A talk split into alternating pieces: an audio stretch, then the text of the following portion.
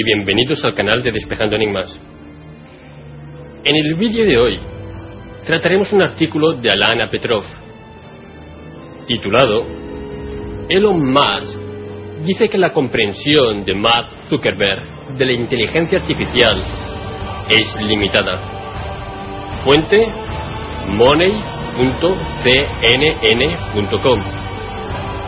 Elon Musk dice que la comprensión de Mark Zuckerberg de la inteligencia artificial es limitada por Alana Petrov.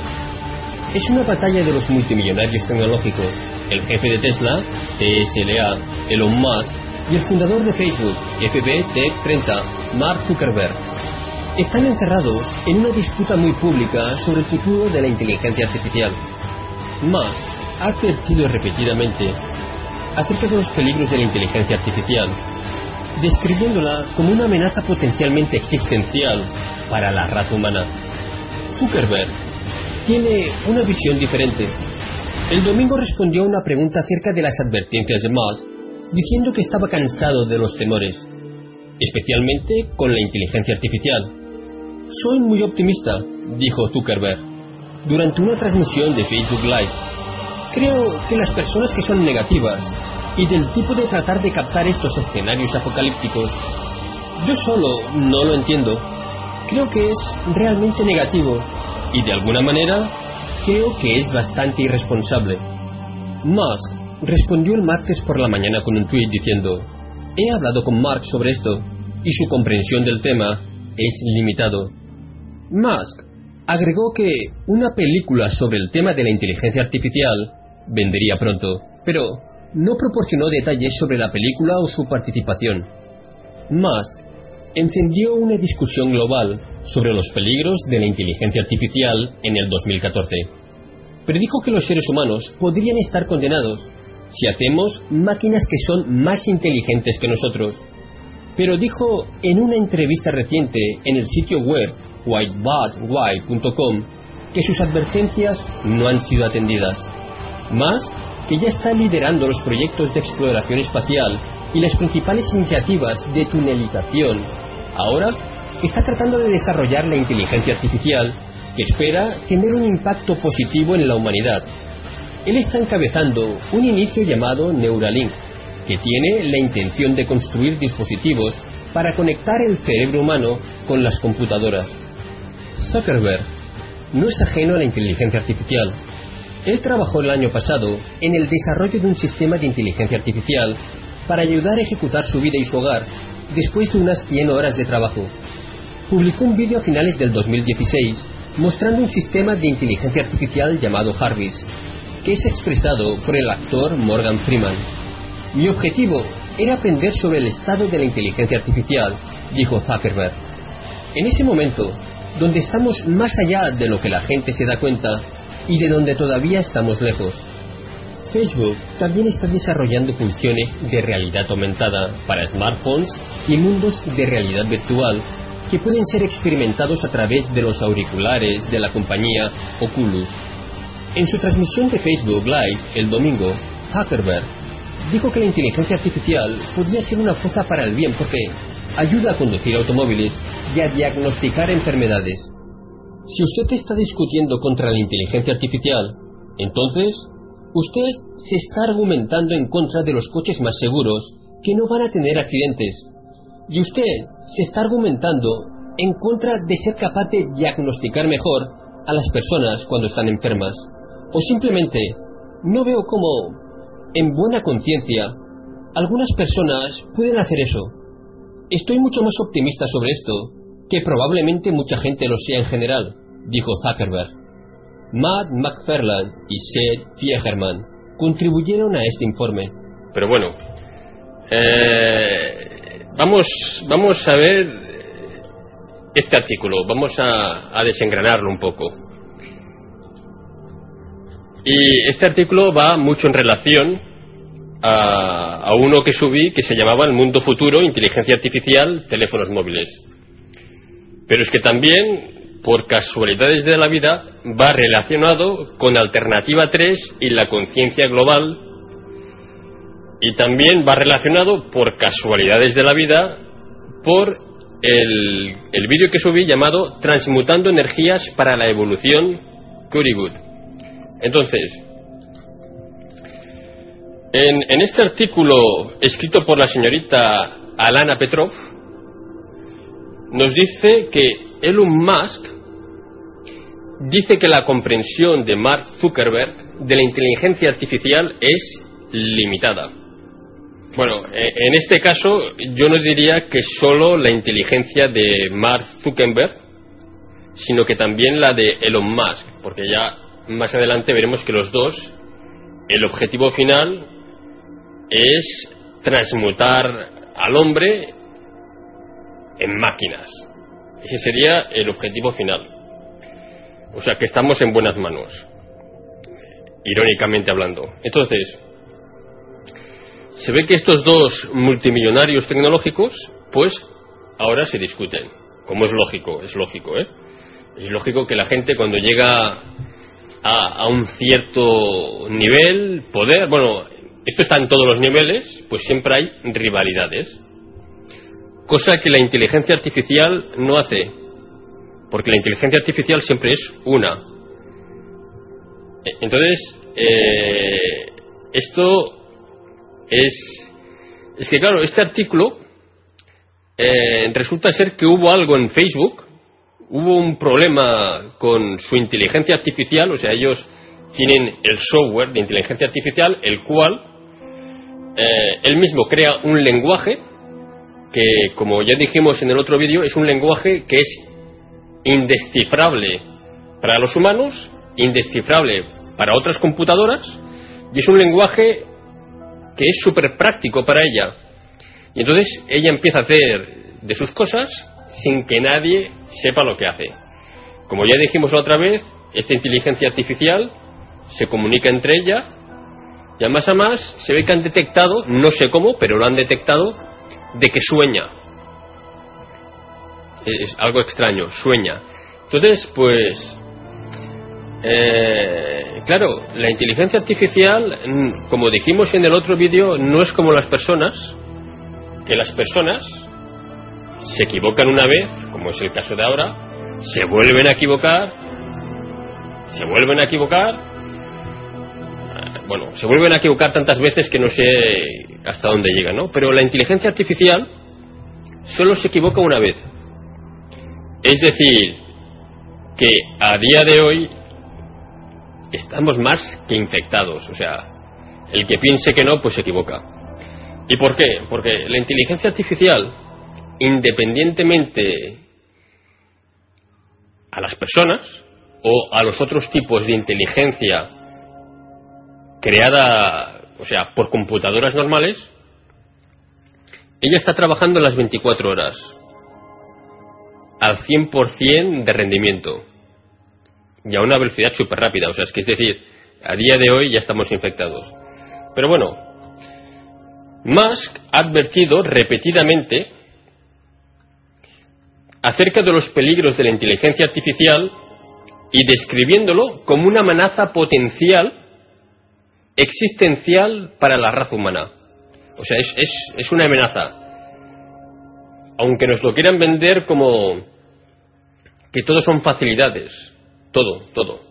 De hecho, bueno, ya el móvil, el teléfono móvil, pues solo tiene, eh, solo da que facilidades al ser humano. Del mismo modo que, por ejemplo, el tener una tarjeta de banco solo da que facilidades. O sea, todo son facilidades. O sea, digo lo de la tarjeta de banco porque lo mejor sería que el mundo funcionara sin dinero, pero es mejor que funcione con dinero en metálico que no con tarjeta, aunque, mucho, aunque a muchos les pese. Entonces, eso quiere decir que ya poco a poco ya, ya, ya, se ha metido, ya, ya, la tenemos aquí. Entonces, eh, mi pregunta es que Musk, Elon Musk advierte a Mark Zuckerberg. Pero mi pregunta es, ¿quién ha advertido a Musk de esto. Según el artículo dice que Zuckerberg tiene una visión diferente. Y según él, el de, digamos, Mark Zuckerberg, el de Facebook, dice que él está cansado de los temores, o sea, es una persona súper valiente, o sea, es, es, es, es, no sé cuál sería la palabra, pero es una persona que no tiene miedo, va, va directo. Pero claro, este, este chico, porque aquí, aquí hay, hay que tener en cuenta una cosa, que por muy lejos que haya llegado en su carrera profesional, él sigue siendo un chico. Es decir, tiene una mentalidad que no se puede comparar con la mentalidad de una persona de 50 años. O sea, es que por nada, por nada. Él sigue siendo alguien pues que la vida le tiene que pegar unos cuantos, unos cuantos toques. El problema de todo esto es que los toques que reciba este señor y el otro nos van a repercutir a toda la humanidad. Y él dice pues que está cansado de los temores y que es muy optimista. Claro, yo también soy muy optimista, pero es que, a ver, yo con esto no es que vaya en contra de la inteligencia artificial, pero es que, vamos, que tengas un software que él mismo eh, no sabes lo que está haciendo y, va, y está haciendo cosas. Y entonces Mark Zuckerberg dice que las personas que piensan en lo contrario, o sea, las que están en contra de la inteligencia artificial, son negativas e irresponsables. Yo hasta qué punto no sé no sé dónde está la irresponsabilidad aquí. O sea, simplemente es que yo personalmente, y me imagino que mucha más gente pensará como yo, está en contra de que algo sin conciencia, algo sin alma, algo abstracto, esté dirigiendo, o sea, la palabra es dirigir a la humanidad. Esa sería la palabra. Musk responde a, a Mark Zuckerberg diciéndole que ha hablado sobre los peligros que, contrae la inteligencia artificial, pero que Musk, Elon Musk ve que la comprensión de Mark Zuckerberg, pues que es limitada, es limitada, él es una persona limitada. Elon Musk nos, nos dice que pronto va a salir una película que nos va a hablar de la inteligencia artificial. No dice nada más, o sea, no da detalles de la película esta, ni de su participación, pero esta persona ya tiene una información eh, que nosotros desconocemos sobre una película que pronto se estrenará, que puede ser, vamos, la revelación de todo esto. Más dice que la humanidad puede estar condenada si hacemos máquinas que son más inteligentes que nosotros, totalmente de acuerdo. Y dice que sus advertencias no han sido atendidas. Y bueno, lo, que es más curioso de todo esto es que Elon Musk está encabezando un proyecto de exploración espacial y y está tratando de desarrollar la inteligencia artificial para tener un impacto positivo a la humanidad, ¿no? Entonces él está encabezando un proyecto llamado Neuralink que tiene la intención de construir dispositivos para conectar el cerebro humano con las computadoras. O sea, vamos, eh, súper positivo para la humanidad. O sea, otro irresponsable. Y bueno, es, es, es, o sea, es decir, hay dos, dos irresponsables por ahí que, que no sé a dónde nos van a llevar. Y, y bueno, es, es, es, eso, ¿no? O sea, nos van a, a, a tratar de vender la inteligencia artificial como algo positivo. En este caso, Mark Zuckerberg dice que, que bueno, que la inteligencia artificial nos ayudará a conducir coches los cuales nunca nunca tendrán un accidente y que nos diagnosticarán enfermedades. Lo que no nos dicen es que la mayoría de los inventos de la inteligencia artificial se están utilizando exactamente para controlar a la humanidad y reprimir a la humanidad. Eso es básicamente por ahora eh, la utilidad que tiene la inteligencia artificial. Programa espacial secreto bajo escrutinio. Respuesta a Richard Dolan. Fuente exopolitics.org. El 16 de julio, el principal historiador de los ovnis, Richard Dolan, publicó un artículo en el que exponía sus puntos de vista sobre cómo evaluar a los individuos que afirmaron tener conocimiento y experiencia directa con respecto a los programas espaciales secretos. Explica su simpatía por la opinión de que estos programas existen y que la gente ha pasado por estos programas donde tienen o desean presentar lo que saben.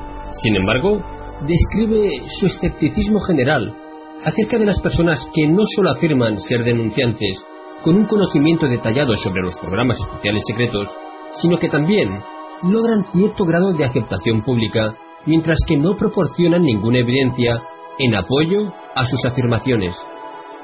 Pero cuando se trata de reclamaciones significativas, que se hacen realmente grandes reclamaciones, que no solo son radicales en sus propios méritos, pero que transforman el campo y llevan la fama y el dinero a los que las hacen. Entonces, claramente, necesitamos un nivel más alto. Él parece como un buen tipo con una historia detallada, así que le creo. Richard ve a tales individuos tan ingeniosos o inconscientemente embarrando las aguas, haciéndolo cada vez más difícil para los investigadores independientes que buscan descubrir la verdad sobre estos programas. Describe a tres denunciantes en particular que se han presentado y han ganado un nivel de atención pública con sus increíbles afirmaciones. Algunos de los más prominentes de estas personas incluyen a Andrew Basiago, Randy Kramer y Curry Good. Estos tres individuos han afirmado haber ido a Marte por largos periodos de tiempo. Eso es lo suficientemente explosivo, por supuesto, pero también han declarado que han participado en viajes en el tiempo. Richard señala que la falta de pruebas significa que tenemos que tomar la palabra de los denunciantes, que puede ser una cosa peligrosa para los investigadores. Una vez más, debo enfatizar que ninguno de estos denunciantes ha hecho una afirmación que un investigador independiente puede confirmar. Todo se basa en la confianza.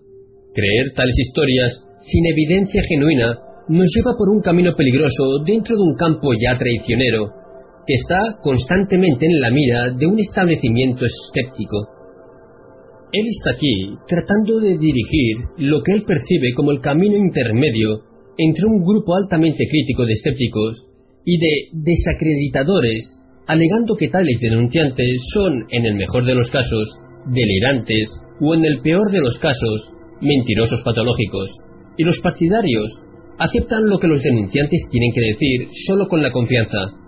Richard se refiere a una serie de correos electrónicos que recibió, alentándolo a salir en contra de Curry Good en particular, que recientemente ha sido objeto de críticas sostenidas de Bill Ryan y Daniel Leith alias Dark Journalist. En una serie de entrevistas, Ryan y Liz han sido un punto focal para una campaña en Internet para desacreditar a Good como un mentiroso patológico. He respondido a su supuesta investigación imparcial de Good en otros lugares, en términos de cómo ignoran documentos y testimonios de expertos que validan las afirmaciones de Good sobre sus dos décadas de antecedentes en la industria de la tecnología de la información al ignorar los antecedentes verificables de Good. Ambos investigadores han intentado deliberadamente poner en duda su credibilidad al afirmar que se propuso puramente para obtener ganancias monetarias, en contraposición al deseo genuino del denunciante de revelar la verdad sobre el error oficial que se hace incluso a costa de una profesión lucrativa. He llegado a Richard para compartir mi evaluación de la investigación de Ryan y Liz, e incluí un enlace a los documentos y expertos con los que contacté y que corroboraron los antecedentes de Good. Richard no ha respondido, lo cual me sorprende. Seguramente la ofuscación deliberada del fondo de un denunciante merece el escrutinio público y la reprensión cuando los investigadores han actuado inapropiadamente. Sin embargo, al parecer, el señor Dolan no está de acuerdo. Él no plantea ningún problema con la investigación de Ryan Ellis, de Good, en su puesto, pero él menciona un problema conmigo. Aparentemente tengo un problema de confianza. Conozco a Michael por más de una década y he tenido varias largas conversaciones con él. Lo que digo aquí, se lo he dicho personalmente. Creo que ha hecho una investigación seria y genuina sobre una serie de asuntos, pero tiene una tendencia a ser demasiado confiado. Desde mi perspectiva, siempre ha sido así. Hay gente que ama su trabajo y hay enemigos. Yo siempre estoy buscando información que puedo utilizar, a veces obtengo buena información y conocimientos de su trabajo, y por eso lo encuentro digno de escuchar, aunque no apruebe su rapidez para llegar a conclusiones precipitadas. Me parece que la evaluación de Richard de que tengo una tendencia a ser demasiado confiado no sorprende, ya que refleja mi opinión contraria de su tendencia a ser demasiado despectivo de aquellos que sinceramente y honestamente exponen sus experiencias. Pueden estar diciendo la verdad sobre experiencias extraordinarias, pero son despedidos simplemente porque no proporcionan evidencia suficiente para satisfacer cualquier estándar que él y otros investigadores Omni arbitrariamente establezcan. Para mí, siempre ha sido mucho más peligroso excluir el testimonio de los testigos simplemente porque no proporcionan la evidencia suficiente a algún estándar arbitrariamente definido en contraposición a investigar seriamente sobre ella, basada en su sinceridad, honestidad y a menudo sacrificio. Es un error suponer que un investigador confía en un denunciante simplemente porque lo considera sincero y por lo tanto merece una investigación seria. He encontrado a los tres denunciantes anteriores sinceros y dignos de una seria investigación. Eso no se traduce en la confianza, sin embargo, es una cosa completamente diferente. Richard Dolan y yo estamos de acuerdo en que todo el tema de los ovnis, la vida extraterrestre y los programas espaciales secretos están altamente clasificados y que se han implementado medidas de seguridad para perpetuar esto. De hecho, el documento de Edward Snowden confirma que la comunidad de inteligencia de los cinco países Echelon, Estados Unidos, Gran Bretaña, Canadá, Australia y Nueva Zelanda, realizan actividades encubiertas en la línea para sembrar la confusión en el campo de los ovnis. Richard cree que es lógico pensar que el Estado Profundo, alias Cabala Illuminati, intentaría ensuciar las aguas organizando fraude, víctimas de control mental, bienes, etc., con falsos testimonios y desinformación. En esto estamos de acuerdo, pero también es lógico pensar que se haría mucho más esfuerzo para desacreditar a los denunciantes, experimentadores, genuinos, etc., por el estado profundo y sus activos. ¿Por qué solo enfocarse en un aspecto de lo que está haciendo el estado profundo? Después de todo, en el caso de Curry he encontrado evidencia clara de un intento de despreciarlo, donde dos investigadores, Ryan y Liz, han ignorado documentos y testigos que corroboran su historial de trabajo y afirman en este sentido.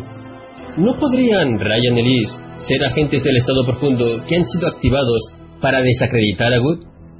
Richard asume el caso de William Tompkins, quien a diferencia de Good, Basiago y Kramer, tiene numerosos documentos y expertos que apoyan aspectos clave de su testimonio.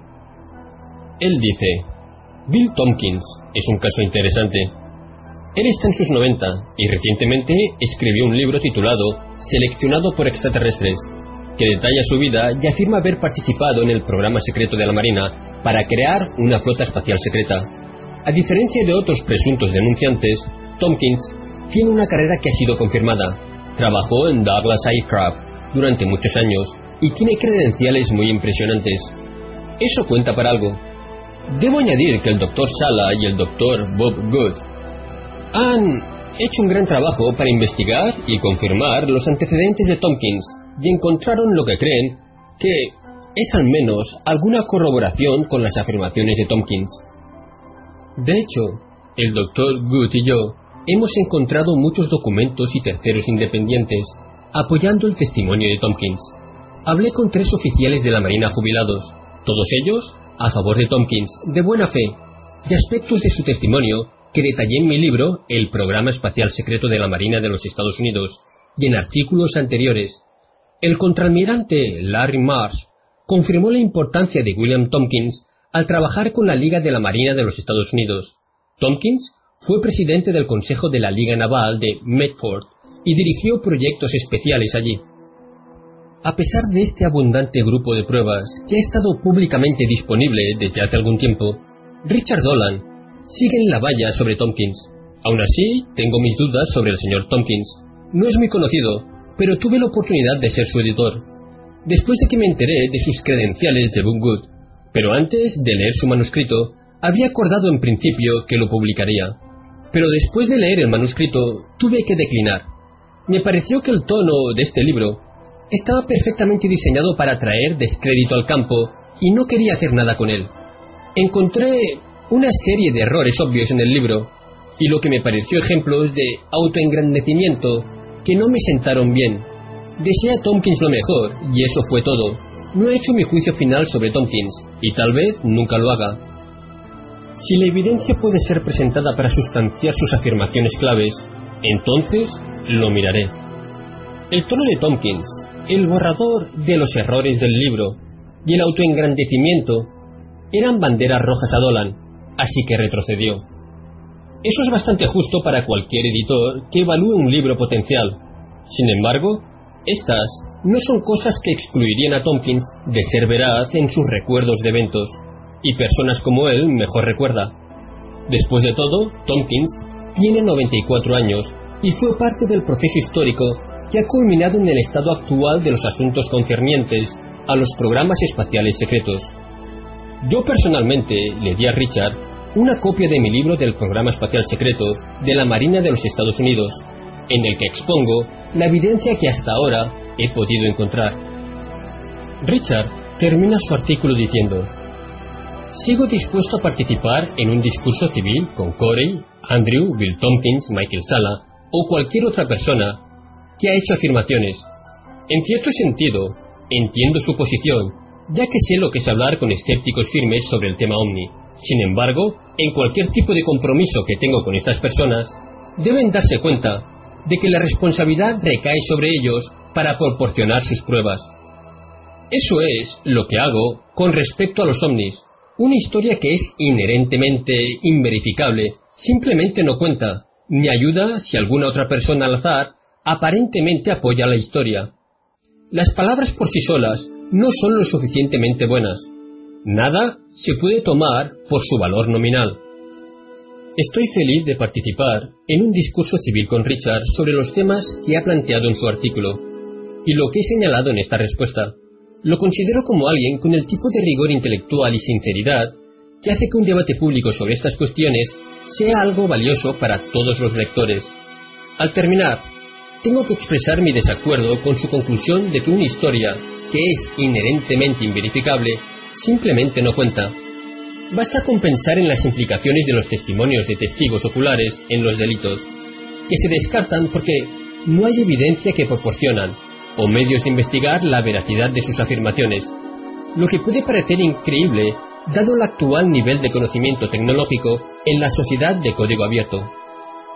¿No sería eso jugar en manos de sindicatos criminales con el poder de remover y manipular pruebas incriminatorias? Mi conclusión es que esto es precisamente lo que está sucediendo cuando se trata de aprender la verdad sobre los programas espaciales secretos. Los grupos que los dirigen operan de forma muy similar a los sindicatos criminales bajo la cobertura de la seguridad nacional. Todos los testimonios cuentan.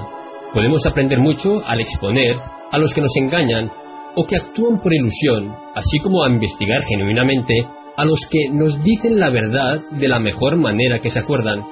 Tirar al bebé con el agua de la bañera es precisamente lo que el Estado profundo quiere que hagamos cuando se trata de evaluar afirmaciones increíbles sobre los programas espaciales secretos.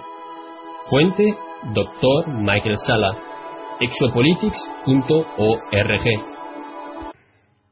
Hola de nuevo. Bueno, voy a intentar desengranar este artículo sin alargarme mucho, porque a mí la verdad eh, me aburre entrar en el juego este de que uno dice una cosa, luego hay una respuesta. Pero bueno, a veces hay que aclarar las cosas, porque hay gente que se queda con según qué cosas y las da por verdaderas. como eso de que, bueno, vamos a desengranar esto y vamos a dejar algunos puntos o intentar dejar algunos puntos claros.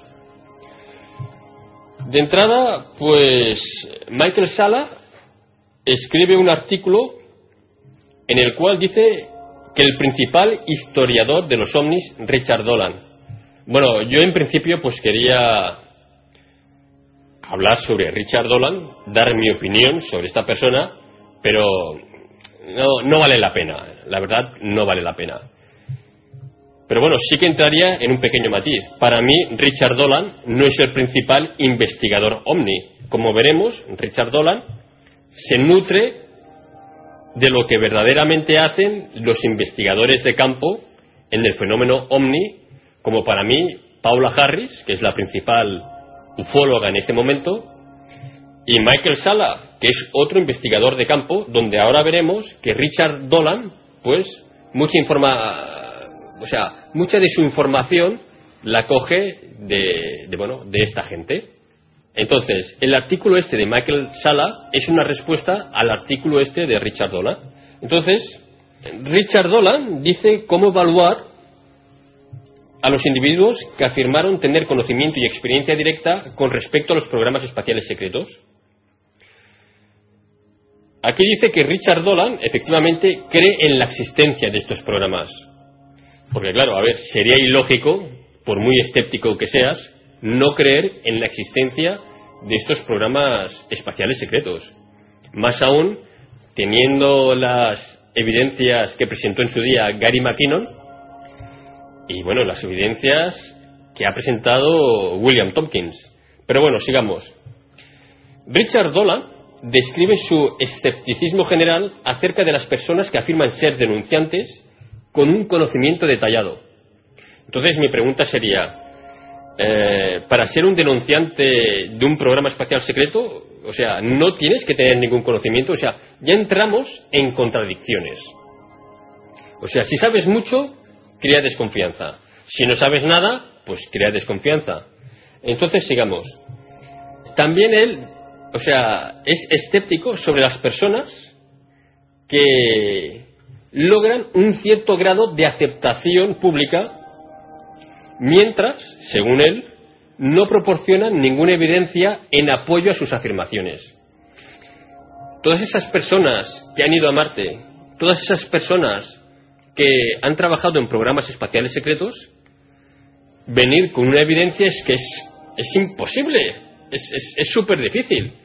O sea, eh, ya como comenté en, un vídeo anterior, o sea, ya aquí a menor, digamos, a menor escala, cualquier persona que trabaje en, en una empresa de alta tecnología es que va a tener que seguir una serie de pautas. Entre ellas, no entrar con aparatos de grabación, teléfonos móviles, o sea, es que más aún yo creo que hasta detectores de metales, registros, o sea, porque claro, estamos en lo que sería la piratería industrial y la información confidencial industrial. Entonces, a este nivel superior, que son los programas espaciales secretos, más aún militares, con la tecnología que nos llevan por delante de, de, yo diría, de cientos de años, en todos los aspectos, pues es que es lógico que cuando vengan aquí, vengan sin ninguna prueba, es que es lógico.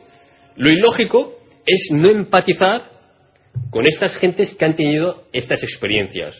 O sea, el que no empatiza con estas personas, para mí, pues claro, es una persona que, que bueno, eh, que, que llevan ya muchos años y todavía hay gente que a día de hoy, pues sigue diciendo que el hombre no llegó a la luna, que dudan del accidente de Roswell, etc., etc. O sea, aquí vamos a dar por hecho ya muchas cosas, porque es que si no, eh, estaríamos todavía, yo qué sé, yo qué sé, hablando de qué.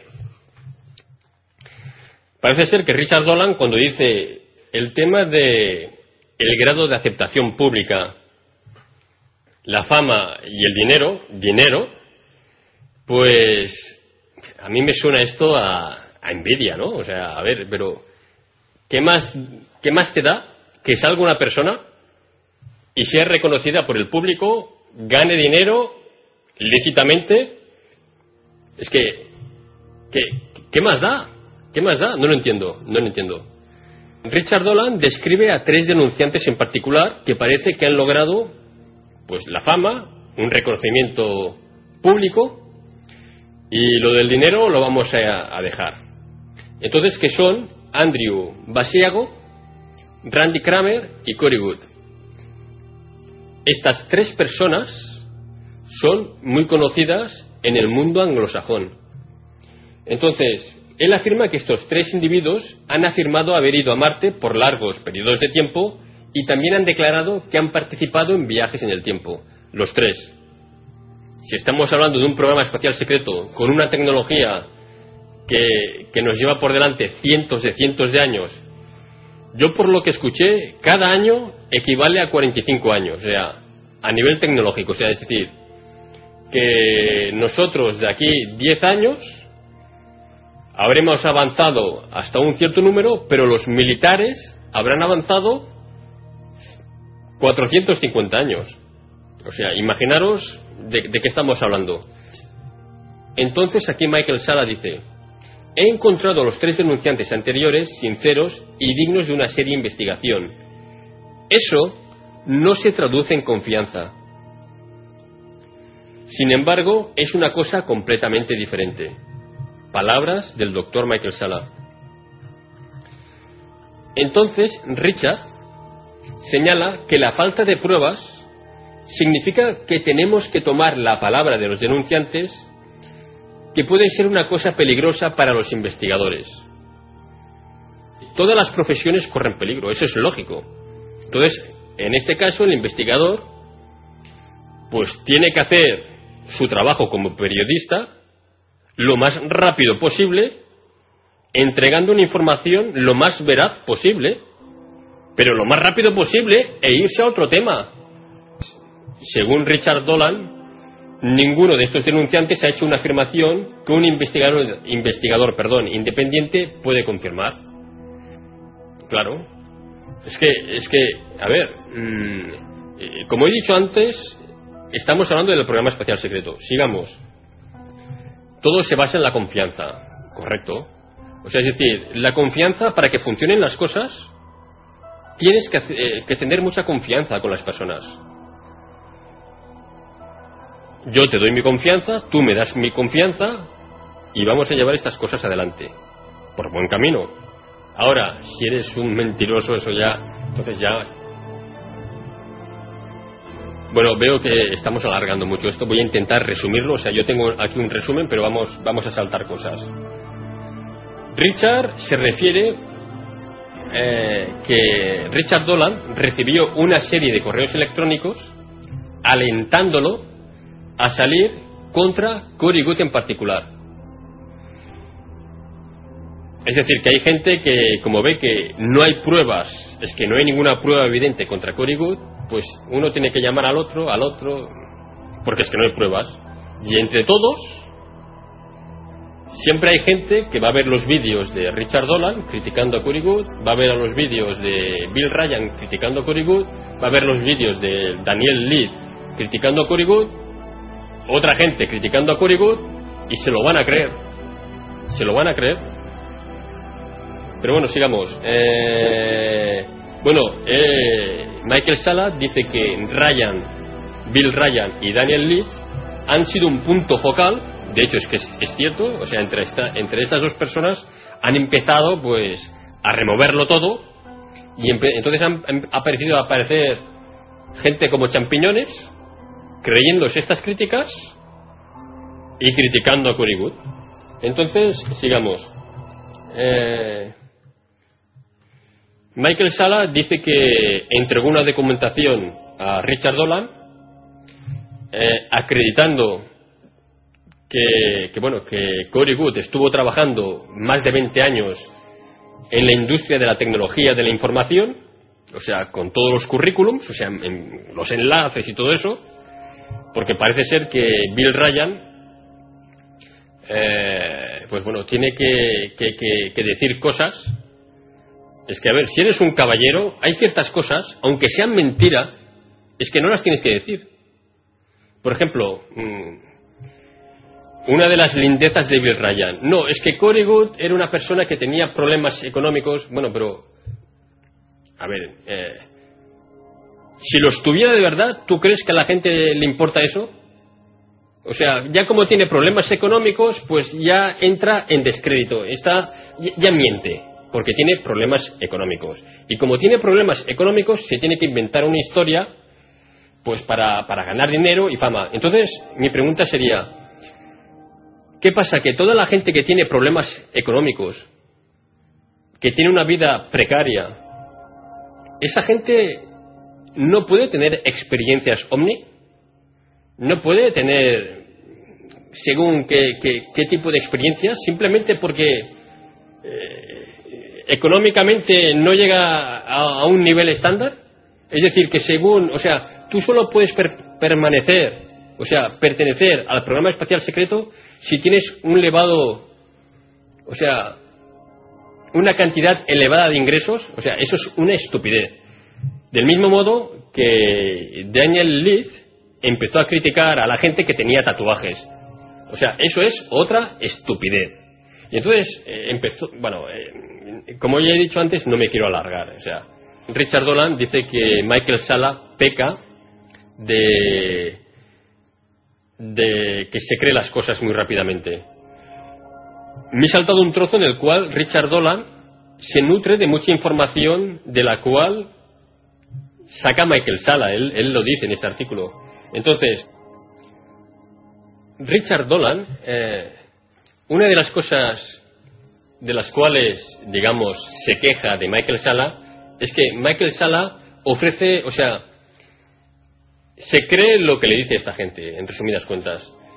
Y lo que dice Michael Sala es que Richard Dolan es demasiado despectivo aquellos de aquellos, perdón, que sinceramente y honestamente exponen sus experiencias.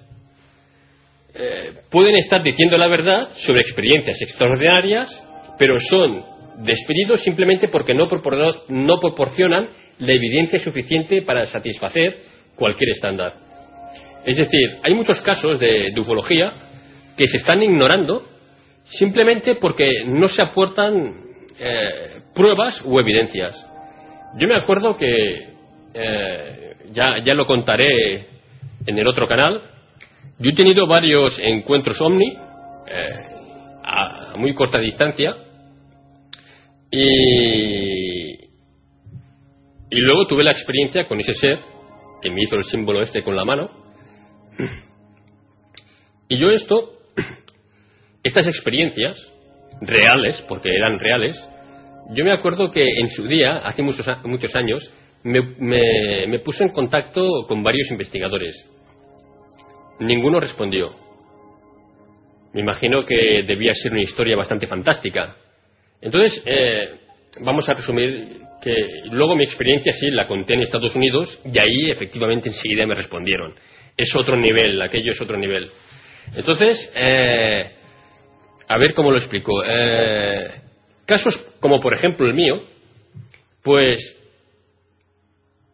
como no tienes evidencias, no tienes pruebas, pues se disipan en el olvido. Pero luego sale igual alguien con una imaginación increíble. Entonces, estos casos, no sé por qué razón, ellos dicen, esto me resuena. Y entonces publican eso. Entonces, eh, yo creo que aquí un buen investigador tiene que hacer caso a su intuición. Pero claro, si ya eres escéptico y, etc, etc, pues pasa lo que pasa. Aquí Michael Sala dice que para él siempre ha sido mucho más peligroso excluir testimonio de los testigos simplemente porque no proporcionan la evidencia suficiente. Es decir, es, un error eso. O sea, lo tienes que aceptar todo. Ese es tu trabajo.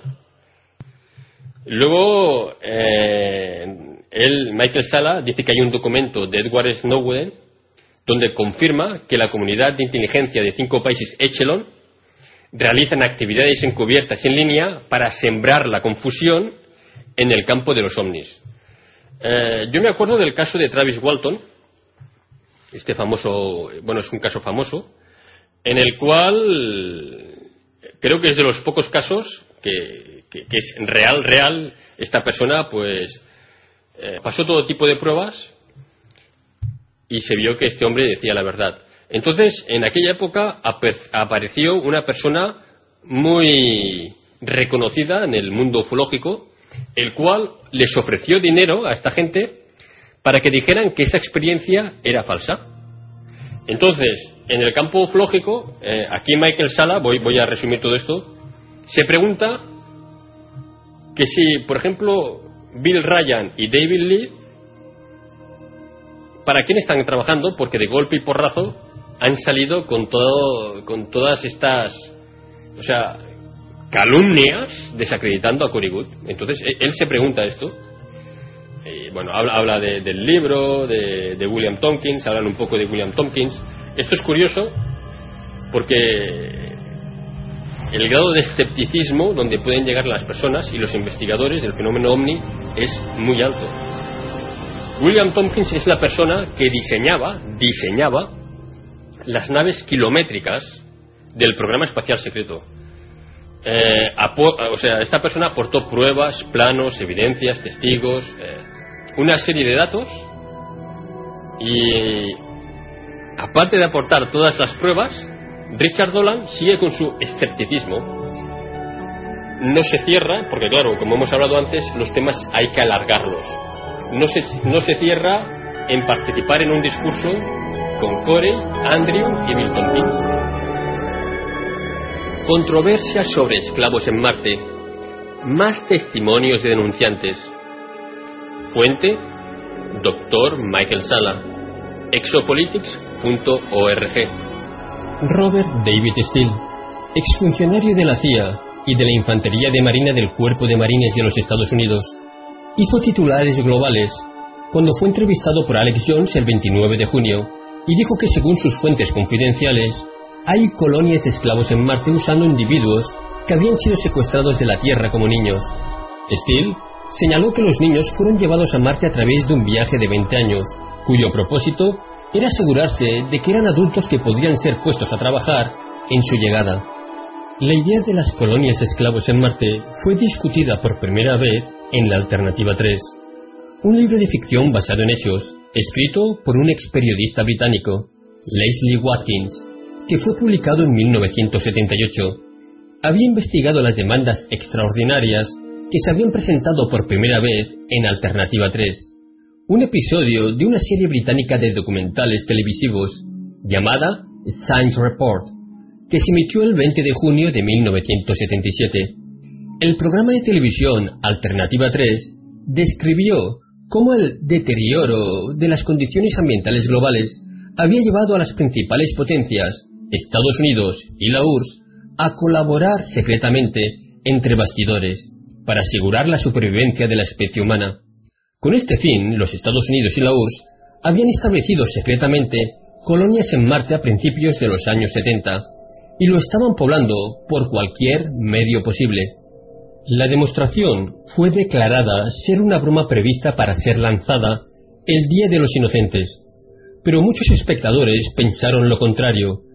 Esto incluyó a Watkins, cuya investigación descubrió más información que lo llevó a escribir el libro Alternativa 3.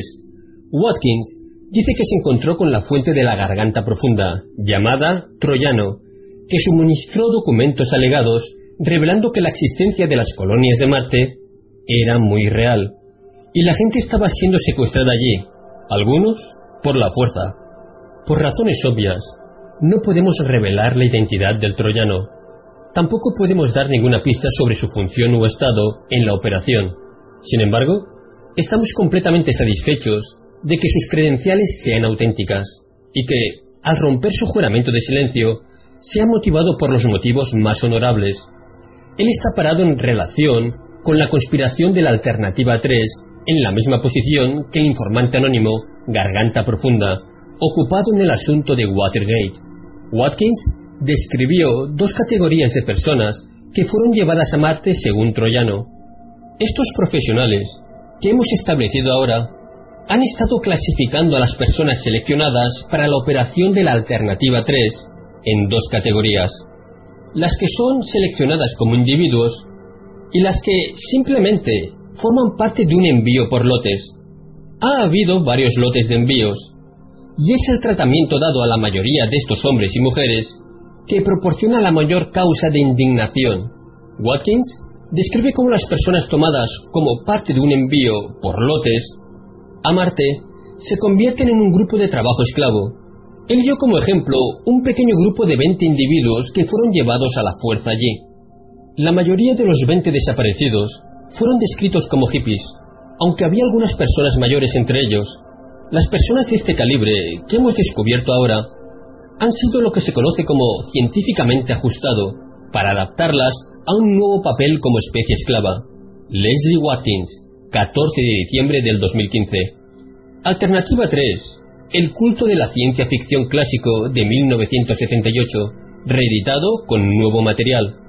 En el prólogo de la versión reeditada en 2015 de su libro El hijo de Watkins, Graham proporcionó estadísticas para ayudar a sustentar la afirmación de Watkins de que los niños secuestrados fueron llevados a Marte en grandes cantidades. En el año 2010, 692.941 personas fueron reportadas desaparecidas en los Estados Unidos. Solamente 531.928 menores de 18 años. Y debe ser entendido que, si alguno estuviera destinado a Marte, atrapar jóvenes tendría sentido, los años de trabajo extra que tenían por delante de ellos justificaban más que los costos de conseguirlos en las condiciones adecuadas. El siguiente investigador que discutió una base en Marte que pudo haber involucrado trabajo esclavo fue William Cooper, quien había servido en el equipo de información de inteligencia del comandante en jefe de la Flota del Pacífico de 1970 a 1973 le dieron una licencia honorable en 1975, después de una carrera militar de 14 años con la Fuerza Aérea y la Marina de los Estados Unidos. Cooper dijo que tenía acceso a los archivos de inteligencia de la Marina de los Estados Unidos y que basándose en lo que había visto, fue capaz de confirmar en un documento de 1989 que la Alternativa 3 era muy real y que había establecido un programa espacial conjunto entre los Estados Unidos y la Unión de Repúblicas Socialistas para asegurar la continuidad de gobierno. Cooper dijo que el 22 de mayo de 1962 fue la fecha del primer desembarco de los Estados Unidos y la Unión de Repúblicas Socialistas en Marte, pero dijo que era incapaz de confirmar o negar que las asignaciones por lotes de esclavos humanos estaban ocurriendo. También, en 1989, un contratista de electricidad, Al Bielek, se presentó para alegar que él y otro individuo, Duncan Cameron, fueron llevados a Marte a través de una sala de salto o dispositivo de teletransporte ubicado en Montauk, Long Island, New York. En las entrevistas, Bielek confirmó la exactitud del escenario de la Alternativa 3, que implica el establecimiento de bases en la superficie de Marte para un programa de continuidad de las especies que involucra a los Estados Unidos y posiblemente a la Unión de Repúblicas Socialistas. Bielek dijo que él y Cameron fueron enviados con tecnología de teletransporte a bases antiguas en el interior de Marte, en múltiples ocasiones. Describió estas bases como aproximadamente de 20.000 años de antigüedad, construidas por extraterrestres humanos y fueron abandonadas ahí hace mucho tiempo. Bielek discute cómo los niños desaparecidos se usaron en los experimentos de Montauk como sujetos de prueba algunos de los niños fueron entregados como esclavos a algunos grupos de extraterrestres. Esto sugería que el trabajo esclavo estaba en uso generalizado en programas espaciales secretos, tal como el libro de la Alternativa 3 afirmaba. El siguiente investigador importante para discutir el trabajo esclavo que se utiliza en Marte fue un ingeniero búlgaro, Vladimir Terkisky, que había tenido acceso durante muchos años a documentos de inteligencia liberados durante el colapso del comunismo en la Europa del Este. Durante este tiempo, muchos exfuncionarios de inteligencia del Pacto de Varsovia vendieron documentos clasificados para llegar a final de mes durante un difícil periodo de transición del comunismo a las sociedades capitalistas. A principios de la década de 1990, Terziski empezó a dar conferencias en Estados Unidos en las que compartió el contenido de los archivos nazis de las SS que se referían al programa espacial secreto alemán, en la Europa ocupada y la Antártida. Terziski describió cómo en 1942 las tecnologías aeroespaciales más avanzadas se trasladaron a la Antártida, dejando atrás los prototipos de platillos voladores, turbojet, menos desarrollados, que no habían sido armados para el esfuerzo bélico. Terziski compartió lo que aprendió acerca de las misiones secretas de la Alemania nazi en la Luna y Marte, incluyendo la gran nave Jaunebu 3, que realizó el primer viaje a Marte en abril de 1945 y fue seguida por otras misiones que finalmente establecieron colonias alemanas en Marte. Documento de las SS nazi mostrando especificaciones del Jaunebu 3.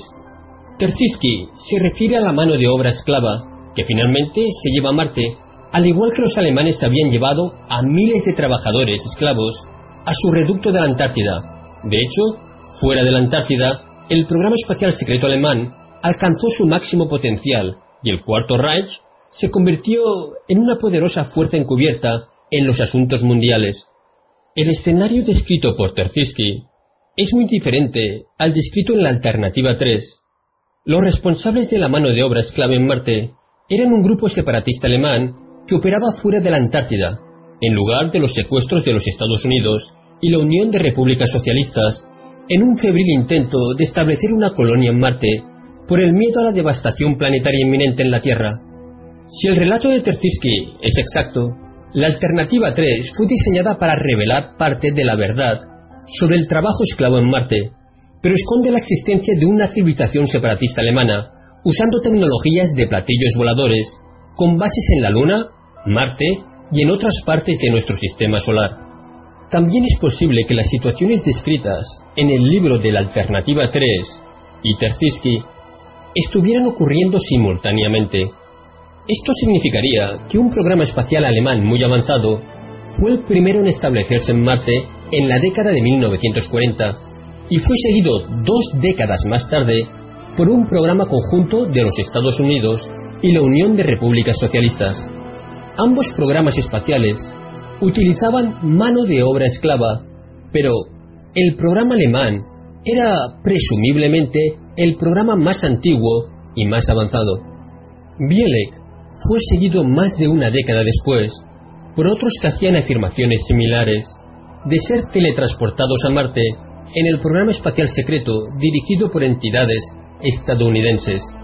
La lista incluye a Michael Reel en el año 2000, Arthur Newman en el año 2006, Andy Basiago en el año 2010 y William Bert Stillings en el año 2011. Ninguno de estos individuos dice que fueron testigos o fueron explotados como esclavos en Marte. Todos informaron haber trabajado o visto bases en Marte, pero ninguno había presenciado una presencia alemana. Fue otro denunciante, Cory Good, a principios del año 2015, quien comenzó a describir el trabajo esclavo en Marte, que él había presenciado directamente durante un programa de Vente y Volver, de 1987 al año 2007, en varias ocasiones, cuando visitó las instalaciones marcianas para realizar reparaciones. Good dice que él tomó parte en un viaje de inspección de Marte el 20 de junio del 2015, donde vio pruebas de tratamiento abusivo de los trabajadores que fueron tratados como mano de obra esclava.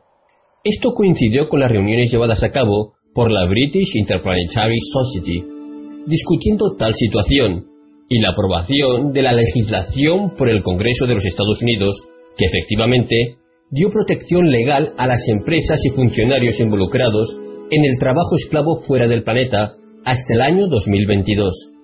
Según Good, las prácticas de trabajo esclavo utilizadas en las bases marcianas eran un remanente de las anteriores colonias alemanas. Afirma como resultado de los acuerdos secretos entre la administración de Eisenhower y los alemanes en la Antártida. Las instalaciones alemanas de Marte se transformaron en una empresa conjunta liderada por empresas alemanas líderes asociadas con el Cuarto Reich, que trabajó estrechamente con corporaciones estadounidenses que proporcionaron personal y recursos. Estos proyectos transnacionales corporativos fuera del planeta evolucionarían en el tiempo a lo que Wood describe como el conglomerado corporativo interplanetario. El ejército estadounidense suministraría secretamente personal al conglomerado corporativo en Marte y en otros lugares, similar a cómo el personal de las fuerzas especiales es contratado por la CIA para operaciones clandestinas. La posibilidad de que las corporaciones están profundamente involucradas en los programas espaciales secretos que utilizan millones de personas como mano de obra esclava fue impulsado por el testimonio de William Powellek, un experto en operaciones de computación y programación que dio el permiso para una entrevista de vídeo, solo para ser lanzada después de su muerte. Fue publicada póstumamente el 14 de diciembre del 2010. Powellek estuvo involucrado en el desarrollo de chips de rastreo RFID, que podrían ser usados para proteger a los niños del secuestro, como él describió en su videoentrevista. En ese momento, en la industria de la seguridad, muchos de nosotros teníamos muchas preocupaciones acerca del rastreo y la localización de personas que habían sido secuestradas, en particular lo que estaba pasando en Europa en el momento en que estábamos teniendo oficiales de la OTAN, incluso el primer ministro de Italia, secuestrados. Estas personas fueron drenadas de información o fueron brutalizadas o ambas. Uno de los objetivos de la industria fue desarrollar la tecnología que nos permitía rastrear a estas personas o localizarlas rápidamente. Powell describió cómo la corporación Siemens, una empresa que utilizó mano de obra esclava en la Alemania nazi para sus programas de armas, produjo miles de millones de chips de rastreo, RFID, a principios de los años 80. Siemens creó una empresa líder en Silicon Valley para producir estos chips de seguimiento de una manera diseñada para ocultar su verdadero propósito, rastrear la mano de obra esclava utilizada en programas secretos por el conglomerado corporativo interplanetario, del cual Siemens es un miembro muy destacado. Esto finalmente nos devuelve a la declaración de Steele sobre el trabajo esclavo en Marte, donde tres fuentes confidenciales le revelaron que esto realmente existe y que los niños son secuestrados con la intención de ser finalmente llevados a Marte como mano de obra esclava. La información de Steele ayuda a corroborar el creciente cuerpo de investigaciones y testimonios que sugieren que existe un floreciente comercio de esclavos fuera del planeta. Steele, actualmente, está exponiendo las redes de pedofilia globales que explotan a niños en esquemas usados para atrapar a funcionarios de alto nivel para que puedan ser fácilmente controlados por el Estado profundo, o lo que otros describen como la cabala o Illuminati. Por lo tanto, no debe sorprender que tal explotación se extienda también al espacio profundo y esté dirigida por un conglomerado empresarial interplanetario, como sostiene Wood. Las bases secretas en Marte y en otros lugares explotan a millones de niños y adultos como trabajo forzado, exponiendo tales programas y corporaciones como Siemens que participan en ellos. Es un paso importante para detener tales injusticias, llevar a los autores a la justicia y comenzar el proceso de compensación de las muchas víctimas de estos crímenes en el espacio. Fuente, Dr. Michael Sala, exopolitics.org. Hola de nuevo. Vamos a intentar desengranar otro artículo del Dr. Michael Sala, súper interesante, y otro artículo que nos habla sobre los esclavos en Marte. Entonces, el artículo empieza. Robert David Steele. ¿Qué sabemos de él? ¿Quién es Robert Steele? Exfuncionario de la CIA y de la Infantería de Marina del Cuerpo de Marines de los Estados Unidos. Es decir, es alguien que tiene para todos aquellos que son escépticos, pues unos antecedentes, un currículum, para aquellos que están interesados siempre en estas cosas, que busquen Robert David Steele. Tiene página web. Fue entrevistado por Alex Jones. Dijo que según sus fuentes confidenciales, evidentemente a este nivel, pues tiene, o sea, maneja una información que los periodistas de, digamos, de este tema, del tema ufológico, del misterio, de la conspiración, pues no llegan. Pero él, por su trabajo, pues recibe una serie de, de información confidencial, en la cual se dice que hay colonias de esclavos en Marte, usando individuos que han sido secuestrados en la Tierra. Como niños, los niños fueron llevados a Marte a través de un viaje de 20 años, cuyo propósito era asegurarse de que eran adultos que podrían ser puestos a trabajar a su llegada. Es decir, bueno, eh, a estas alturas todos sabemos que un viaje de la Tierra a Marte, pues evidentemente 20 años no dura. No sé si ahora actualmente el viaje a Marte serían seis meses con, la tecnología actual, aunque ya veremos más adelante que esta gente lo que tiene, pues, es, es decir, para ir a Marte, pues, tienen como unas habitaciones de salto eh, que los transportan, o sea, teletransportan en el tiempo. Y bueno, es, es casi instantáneo. Pero en este caso, pasan 20 años lo que en este artículo no me quedó muy claro, si es como aquellos programas, como por ejemplo tiene Cory Good, por los que ha pasado, que es de 20 años y volver. Es decir, pasas 20 años, vuelves con un borrado de memoria y a la edad que te fuiste. En este caso, parece ser que los niños son secuestrados siendo niños, pasan 20 años, o sea, viajando por el espacio, me imagino que haciendo labores para el programa espacial secreto, porque hay que recordar que los niños tienen habilidades y características que los adultos no tienen. Y entonces, cuando han llegado a Marte, estos niños los hacen trabajar como esclavos. Me imagino que estos son eh, de esos que ya no vuelven, o sea, se han dado por desaparecidos y ya está.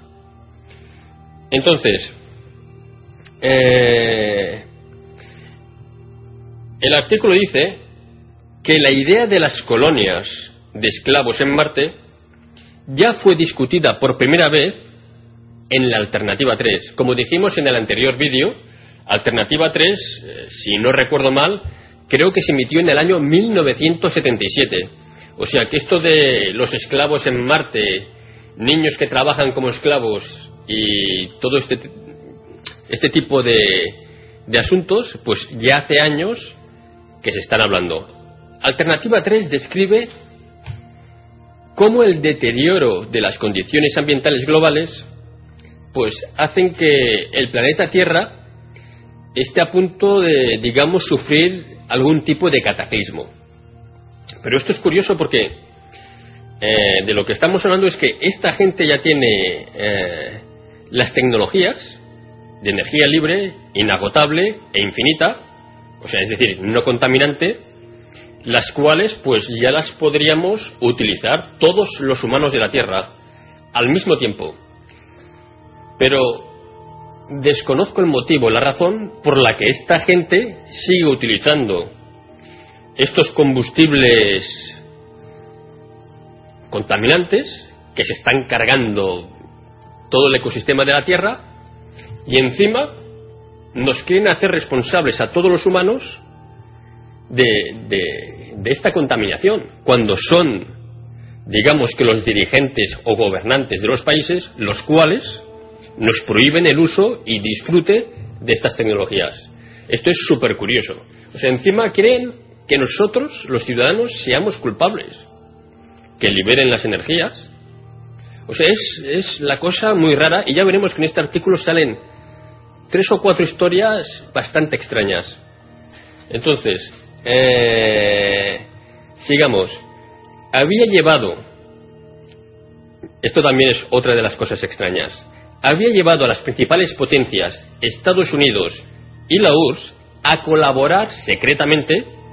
Es decir, tenemos que recordar que esto se produce en el año, o sea, a mediados o finales de, los años 70, cuando en aquella época pues estaba aquello que se llamaba la Guerra Fría, ¿no? Es decir, que, había una, una, tensión a nivel mundial producida exactamente por estos dos países, los cuales pues se gastaban una de millones y millones de dólares en armamento, o eso es lo que nos decían, Porque la otra historia es que todos e-, esos millones de millones de dólares fueran destinados a los programas espaciales secretos. Pero como he dicho antes, lo más curioso es que en esa época de la, de la Guerra Fría, perdón, en la cual al mínimo chispazo, por así decirlo, pues hubiéramos estado otra vez en un conflicto global, donde, bueno, ya sabemos lo que pasan en los conflictos, miles de millones de víctimas, pero a nuestras espaldas los que producirían estos conflictos están, digamos, eh, orquestando, pues, esta absurdez de salvar a la humanidad en otro planeta. Ya veremos, no sé si en este artículo creo que no, pero ya, ya veremos que estas dos potencias y más, esto lo veremos en, otro, en otros artículos, pues están colonizando todo el sistema solar y más allá. Pero entonces mi pregunta sería, no sé, ¿por qué esta gente quiere que la humanidad eh, se confronte entre sí y luego a nuestras espaldas están, no sé, eh, negociando juntos, yendo de la mano juntos, colonizando otros mundos, y a nosotros aquí nos tienen sin energías libres, con la cultura del miedo, etc., etc. O sea, es súper extraño. O sea, entonces, sigamos. Con este fin, los Estados Unidos y la URSS habían establecido secretamente colonias en Marte a principios de los años 70, es decir, en medio de, esta tensión que había a nivel mundial. El ex periodista británico Leslie Watkins, cuya investigación el ex periodista británico Leslie Watkins, cuya investigación descubrió más información que lo llevó a escribir el libro Alternativa 3. Watkins dice que encontró, o sea, que una fuente, una garganta profunda, llamado el troyano, contactó con Watkins. Y bueno, le estuvo hablando sobre más cosas de la Alternativa 3. Entre las cuales le dijo que la Alternativa 3 era muy real y que las colonias, o sea, la existencia de colonias en Marte, eran reales. Y también le comentó que la gente estaba siendo secuestrada allí y algunos eran llevados por la fuerza. Bueno, yo entiendo que si es un secuestro es eh, a la fuerza también. O sea, esto, es lo que pone el artículo. Y, y esto es curioso porque aquí eh, estamos hablando de 1977 y aquí tenemos que recordar que unos años antes, pocos años antes, oficialmente para la humanidad, el hombre llega a la Luna el 16 de julio de 1969. Esto es importante porque luego hablaremos de esta fecha. Watkins describió dos categorías de personas que fueron llevadas a Marte según su confidente, Troyano. La primera, las que son seleccionadas como individuos, científicos, etcétera, etcétera, etcétera, pero que sean científicos no quiere decir que, no trabajen como esclavos, o sea, estos también trabajan como esclavos. Y luego las que simplemente forman parte de un envío por lotes. Es decir, creo recordar a aquella mujer en la cual hizo un vídeo, eh, ya pondré por aquí el, la carátula del vídeo, en la cual ella dijo que fue llevada a la luna con dos personas más, pero como si fuera un saco de carne humana. Es decir, estaban ahí tirados en el suelo y se los llevan a la luna. Entonces, esto me suena algo parecido. Es decir, ellos cogen a 20 personas, las tienen tiradas ahí en, dentro de, de la carga de la nave y son transportadas por lotes. Y el, troyano, el, confidente, le dice, ha habido varios lotes de envíos y es el tratamiento dado a la mayoría de los hombres y mujeres que proporcionan la mayor causa de indignación. Watkins describe cómo las personas tomadas como parte de un envío por lotes a Marte se convierten en un grupo de trabajo esclavo. O sea, él, él lo describe. Luego resulta ser que el libro de la Alternativa 3 es reeditado con nuevo material.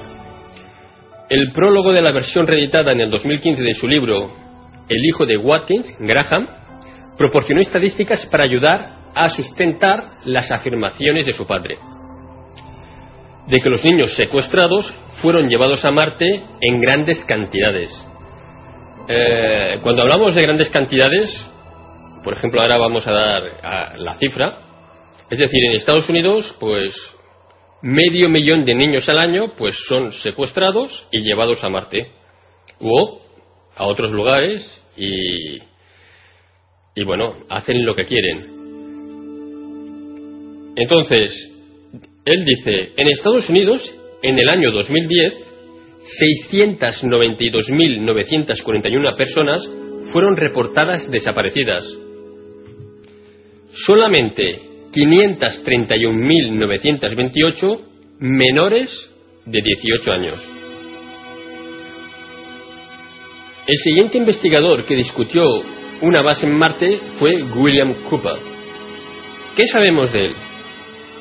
Había servido en el equipo de información de inteligencia del comandante en jefe de la Flota del Pacífico de 1970 a 1973.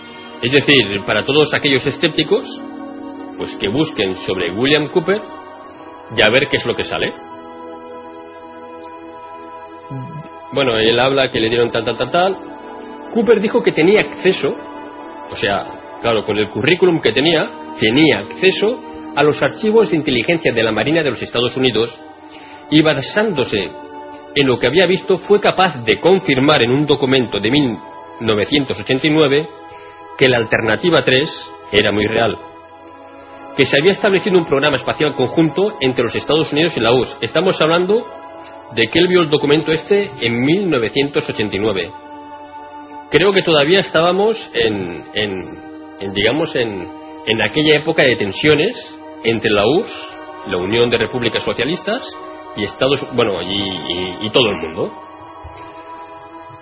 Y entonces dice eso, que la alternativa 3 era muy real y que se había establecido un programa espacial secreto conjunto entre Estados Unidos y la Unión de Repúblicas Socialistas para asegurar la continuidad del gobierno.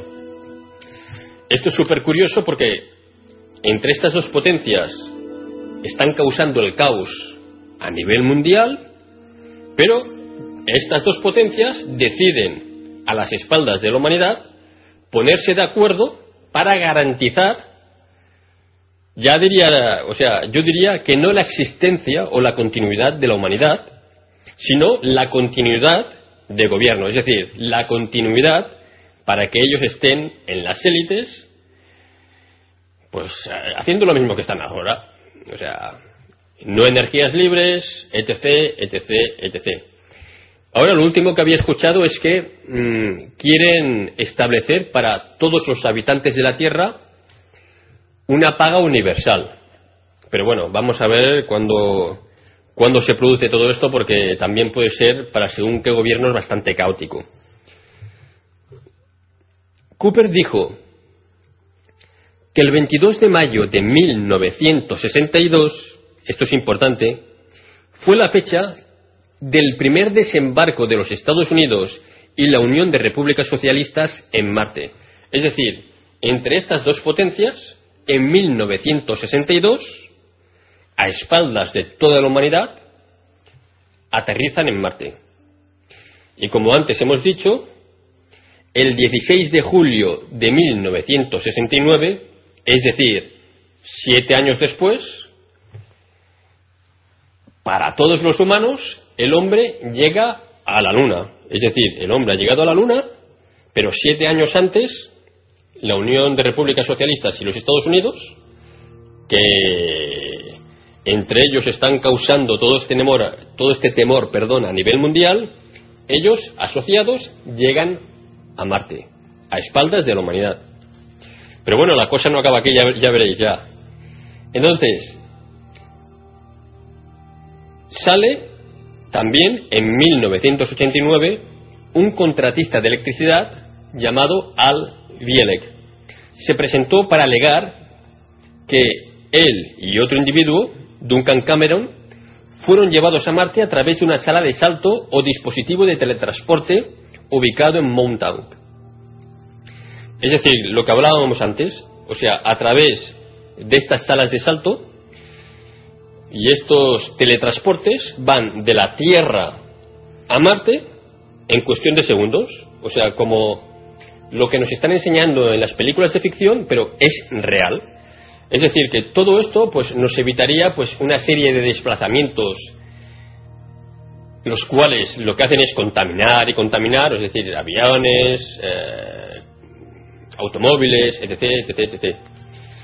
Biele confirmó la exactitud del escenario, otra persona que confirma que la alternativa 3 era real y que implica el establecimiento de bases en la superficie de Marte para un programa de continuidad de las especies. Bielet dijo que él y Cameron fueron enviados con tecnología de teletransporte, es decir, que esta tecnología está, pero ellos, me imagino que por el bien de la humanidad, pues no la quieren eh, divulgar. Siempre es por el bien de nosotros. Eh, dice que fueron a bases antiguas, esto también es interesante, en el interior de Marte en múltiples ocasiones. Describió estas bases como aproximadamente de 20.000 años de antigüedad, construidas por extraterrestres humanos. Yo ya lo he dicho en algún otro vídeo que parece ser que el prototipo de humano, no humanoide, sino ya humano, es, un prototipo, un prototipo perdón, que abunda mucho en el espacio. Entonces, bueno, cada uno tiene sus teorías. Yo tengo mi teoría de esto, pero aquí no la voy a decir hoy porque sería un poco largo, ¿no? Pero, ¿quién nos dice a nosotros que esos extraterrestres de hace 20.000 años no fueran también de la Tierra y porque y por digamos por alguna causa ajena pues tuvieron que abandonar la Tierra y es decir irse a colonizar otros planetas con una tecnología superior, porque aquí mucha gente se piensa que nosotros hemos sido la civilización con la mejor tecnología simplemente porque es la que dejamos pues una serie de construcciones, es decir, simplemente porque somos la civilización que más ha castigado el planeta Tierra. O sea, con construcciones, etcétera, etcétera, etcétera. Entonces, Bielek discute cómo los niños desaparecidos se usaron en los experimentos de Montauk como sujetos de prueba. Es decir, esta gente no tiene escrúpulos, o sea, secuestran niños de cualquier parte del mundo y hacen experimentos con ellos. Algunos de los niños fueron entregados como esclavos a algunos grupos extraterrestres. El siguiente investigador importante para discutir el trabajo esclavo que se utiliza en Marte fue un ingeniero búlgaro, Vladimir Terziski, que había tenido acceso a muchos documentos de inteligencia, liberados durante el colapso del comunismo en la Europa del Este. Parece ser que cuando se libera toda esta información, la gente, pues para subsistir, vende todo tipo de información confidencial. Y aquí es donde sale pues mucha información de, de la Alemania nazi. A principios de la década de 1990, Terziski empezó a dar conferencias en los Estados Unidos en las que compartió el contenido de los archivos nazis de las SS que se referían al programa espacial secreto alemán, en la Europa ocupada y en la Antártida.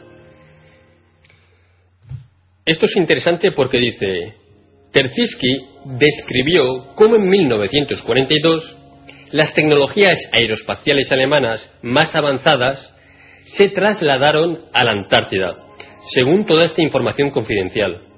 Misiones secretas de la Alemania nazi en la Luna y Marte, incluyendo la gran nave Jaunebu 3, que realizó el primer viaje a Marte en abril de 1945 establecieron colonias alemanas en Marte.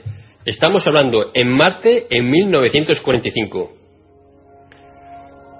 Como hemos dicho antes, William Cooper dice, el 22 de mayo de 1962, fue la fecha del primer desembarco de los Estados Unidos y, la y de la URSS en Marte.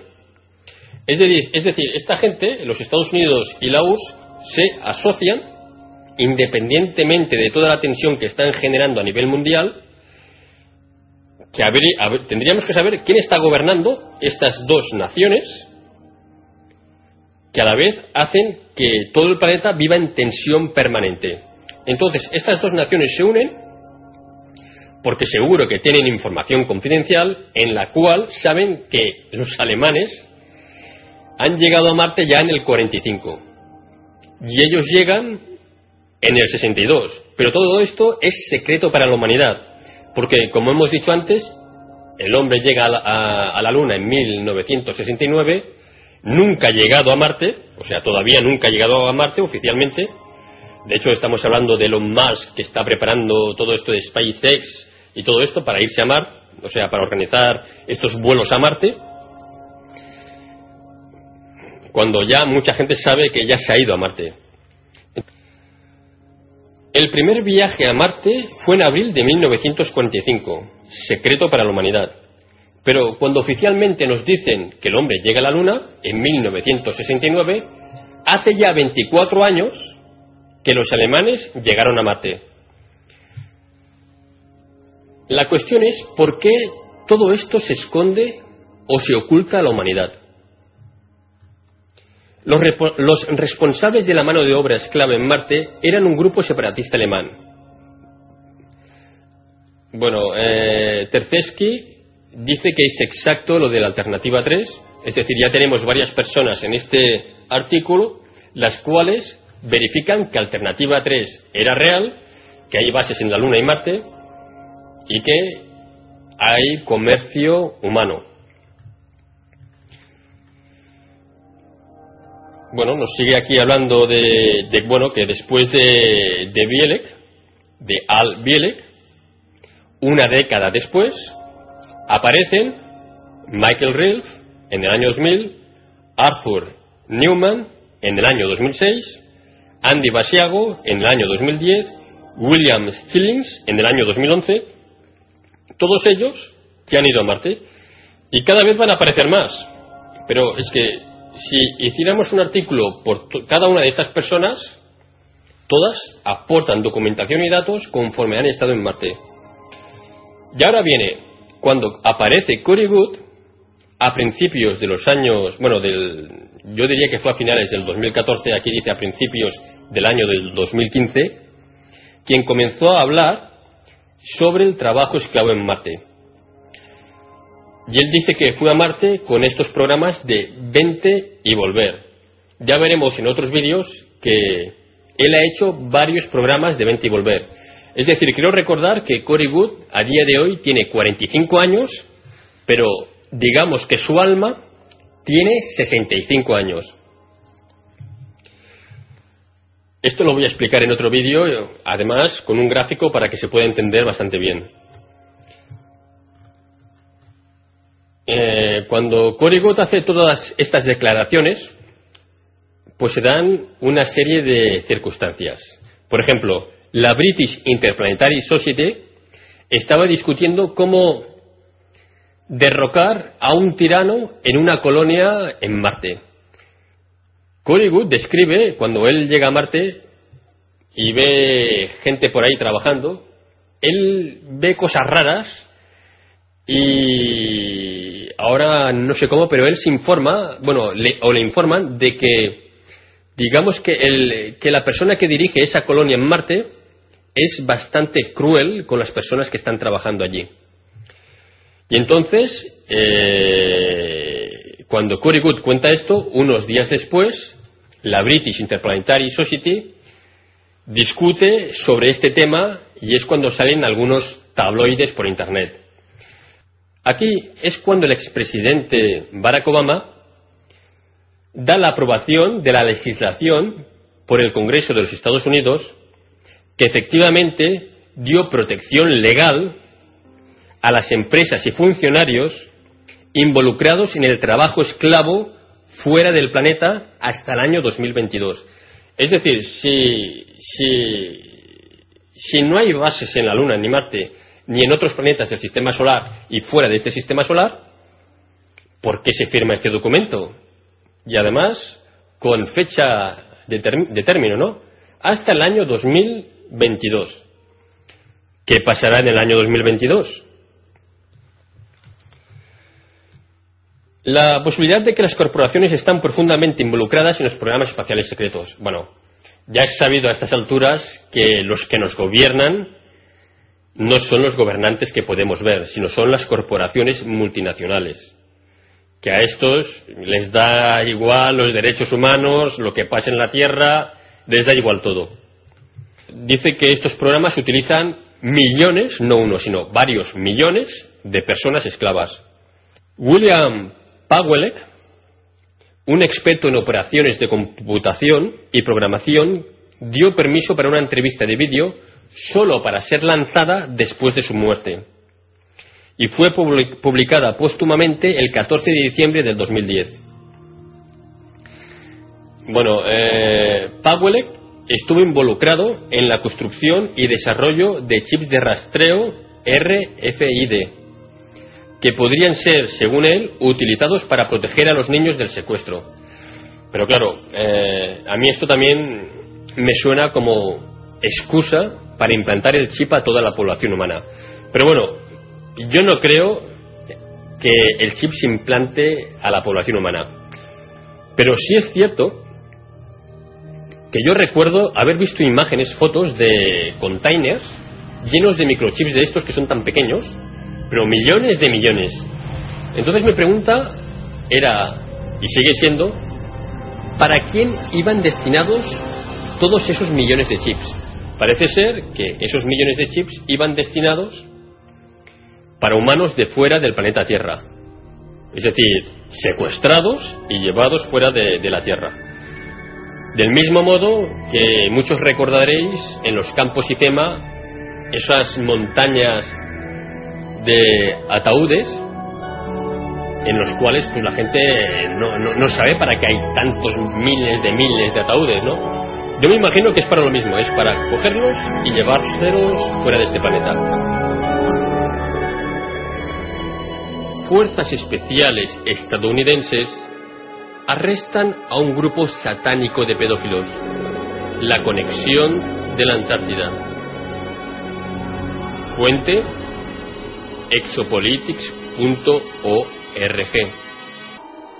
Según un agente del FBI retirado y una fuente militar profesional, las fuerzas especiales de los Estados Unidos, que actúan bajo autoridad del Departamento de Defensa y con otras autoridades militares mundiales, han estado arrestando a miembros de un grupo pedófilo satánico que se ha infiltrado en múltiples niveles del gobierno en los Estados Unidos, la Unión Europea y otros gobiernos nacionales.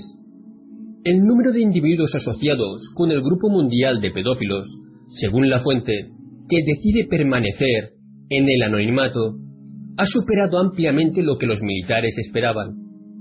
El agente del FBI retirado, fuente militar, compartió un informe de seis páginas de lo que las fuerzas especiales habían descubierto con el programa secreto del programa espacial Currywood.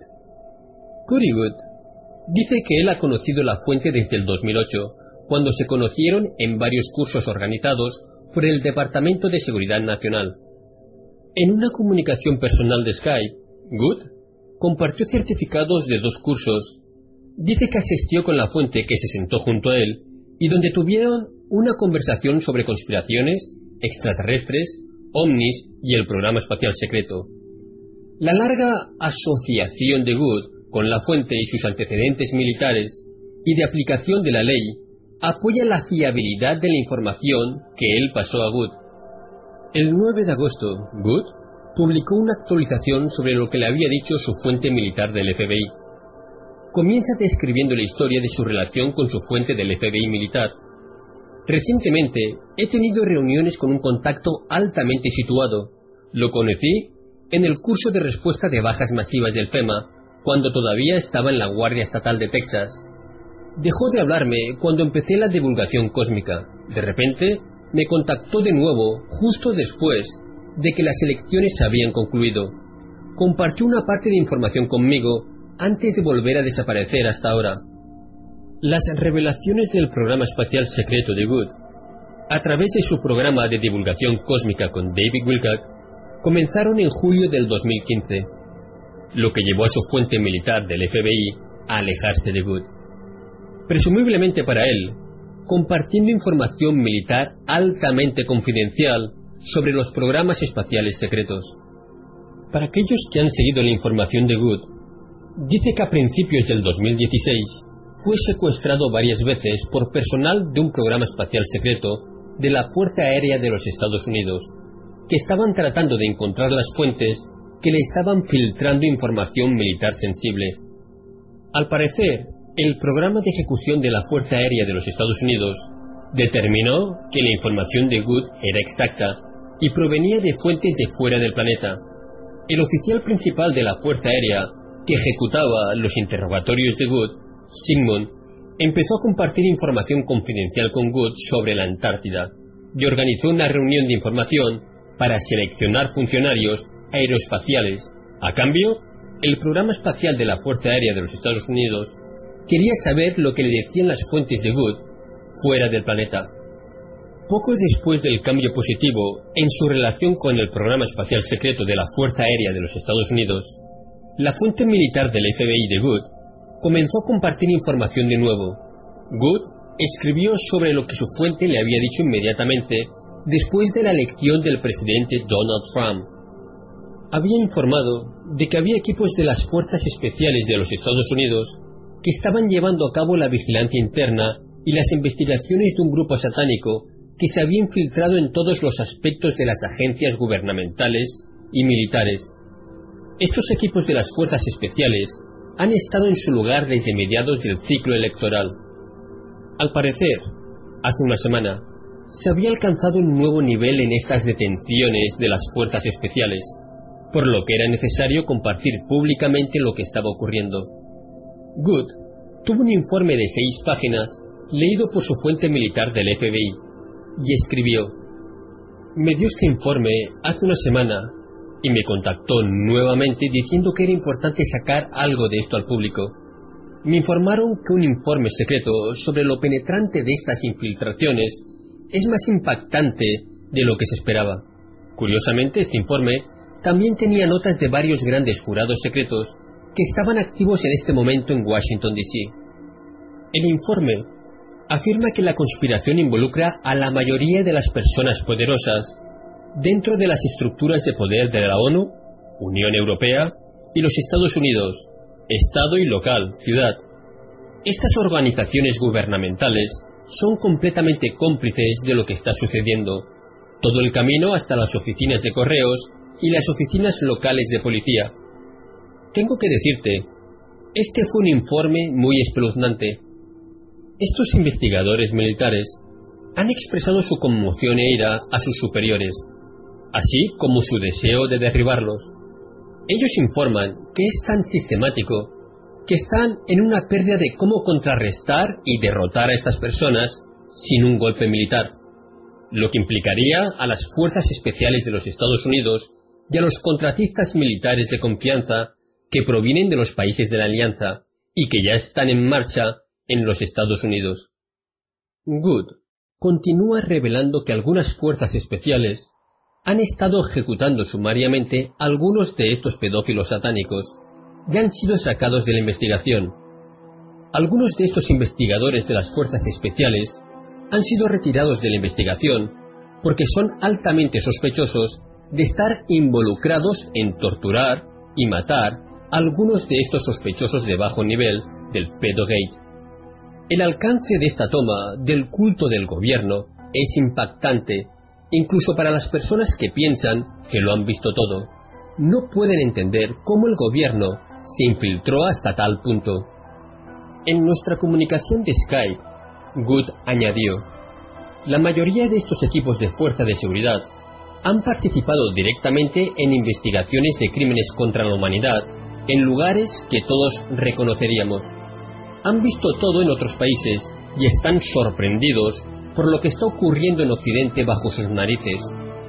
La información de Good está bien apoyada por la investigación de autores como John DeCamp, quien escribió sobre el encubrimiento de Franklin, que detallaba los abusos de pedofilia de los niños que comprometieron a altos políticos en los gobiernos federal y estatal. Más recientemente, Robert David Steele, un oficial retirado de la CIA y de la Infantería de Marina, también ha estado hablando sobre los grupos pedófilos de alto nivel que se han infiltrado en muchos gobiernos. En un desarrollo relacionado, Good compartió en nuestra conversación de Skype que también ha sido advertido para echarse atrás de sus descubrimientos sobre las actividades de investigación y desarrollo militar en la Antártida. Recibió otra advertencia para los Estados Unidos.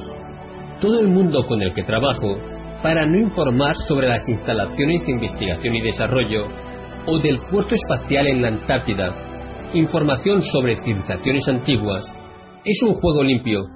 La información sobre las instalaciones de investigación y desarrollo se consideran demasiado sensibles para informar. Si seguimos informando sobre este tema, nos atacarán implacablemente y harán imposible obtener cualquier otra información. Good también compartió que las instalaciones de investigación y desarrollo en la Antártida son masivas en escala y actividad. Le dijeron que las historias de la base de Dulce son rimas infantiles en comparación con lo que está pasando allí. Lo más inquietante es la amplia colaboración con un grupo extraterrestre reptil llamado los Draconianos en la Antártida. Él dijo, los Dracos trabajan con la gente en la base y supervisan las operaciones de las bases. Trabajan junto con los seres humanos en los niveles inferiores, mientras que las personas en los niveles superiores nunca ven ni oyen hablar de ellos. En un detallado informe de 18.000 palabras sobre la base de Dulce, escrito el 25 de septiembre del 2003, cubrí los extensos abusos de los derechos humanos que ocurren allí y la participación de los reptilianos draconianos. Por lo tanto, no es sorprendente que la misma cosa, aunque a una escala mucho mayor, esté ocurriendo en la Antártida. La extensa colaboración que se está produciendo en la Antártida en las bases industriales secretas con draconianos subraya la importancia de lidiar con anillos de pedofilia mundial. Se ha dicho que estos anillos son el medio por el cual los niños son llevados secretamente a estas bases controladas draconianas y abusados. En su actualización del 9 de agosto, Good enfatiza la importancia de una meditación global programada para el 21 de agosto a las 11:11 hora del Pacífico. La meditación coincidirá con una conferencia organizada en el Monte Shasta, donde Wood y yo estaremos hablando. La meditación es una muy buena manera de comenzar a movilizar el apoyo global a lo que las fuerzas especiales estadounidenses están haciendo para ayudar a eliminar a los individuos fuertemente comprometidos de las posiciones de autoridad y detener el abuso sistemático de los niños. Fuente Dr. Michael Sala, exopolitics.org. Este es otro artículo más del Dr. Michael Sala de exopolitics.org. Vamos a intentar desengranar este artículo porque es, es complicado, es complicado y nos podremos hacer una idea de qué tipo de personas son las que gobiernan este mundo. Según un agente del FBI retirado y una fuente militar en activo son las que pasan esta información. O sea, por dos fuentes diferentes, pero ya veremos más adelante cómo esto ya hace tiempo que se habla. Él dice, la información esta dice que han estado arrestando a miembros de un grupo pedófilo satánico que se ha infiltrado en múltiples niveles del gobierno en los Estados Unidos, la Unión Europea y otros gobiernos nacionales. El número de individuos asociados con el grupo mundial de pedófilos ha superado ampliamente lo que los militares esperaban. Bueno, parece ser que a espaldas de la opinión pública, a espaldas de todo, un grupo de militares, siempre con la aprobación del gobierno, pues están haciendo una limpieza a nivel mundial y no es un trabajo fácil porque como, como sabemos esta gente, estos pedófilos satánicos, perdón, pues son los que están en la cumbre de todos los estamentos, por lo que es difícil, pero no imposible, extirpar a, todo, a todo esto de la sociedad. Pero parece ser que poco a poco se está consiguiendo. El agente de la FBI retirado y la fuente militar compartió un informe de seis páginas, páginas perdón, de las fuerzas especiales, los cuales habían descubierto Cory Good, eh, una de sus fuentes, la conoció mientras hacía un curso eh, de estos del Departamento de Seguridad Nacional, en las cuales, pues, se sentó al lado de un individuo en el cual empezaron a, conversar sobre conspiraciones, ufología, extraterrestres, ovnis y programas espaciales secretos. Al parecer, esta persona que se sentó al lado de Cory Good tenía mucha información confidencial y sensible la cual se la transmitió a Good. Hasta que Good empieza a salir en el programa de divulgación cósmica. A partir de ahí, este confidente desaparece. Bueno, para aquellos que han seguido la información de Cory Good a principios del 2016 fue secuestrado varias veces por personal de un programa espacial secreto de la Fuerza Aérea de los Estados Unidos. Es decir, que cuando sale Cory Good a hablar sobre el programa espacial secreto y todo lo que conlleva esto, parece ser que alguien, alguien de estos programas espaciales secretos, pues se puso en alerta y quiso saber si era real lo que el señor Cory Good decía. Entonces fue cuando secuestran varias veces al señor Cory Good y a través de productos químicos lo hacen hablar, o sea, le hacen interrogatorios, llegando a la conclusión que la información de Cory Good era exacta y que provenía de fuentes de fuera del planeta. Esto creo recordar que William Tompkins también comentó algo parecido sobre Cory Good, aunque ya veremos en otro artículo que tengo preparado que William Tompkins es un poco reticente a, todo lo que cuenta Cory Good en Gaia TV. Pero lo que sí comentó William Tompkins es que este señor, Cory Good, estaba recibiendo información de algún lado. Entonces, eh, este oficial que ejecutaba los interrogatorios a Cory Good con productos químicos, llegó a empatizar con Cory Good y le empezó a hablar sobre información confidencial de la Antártida.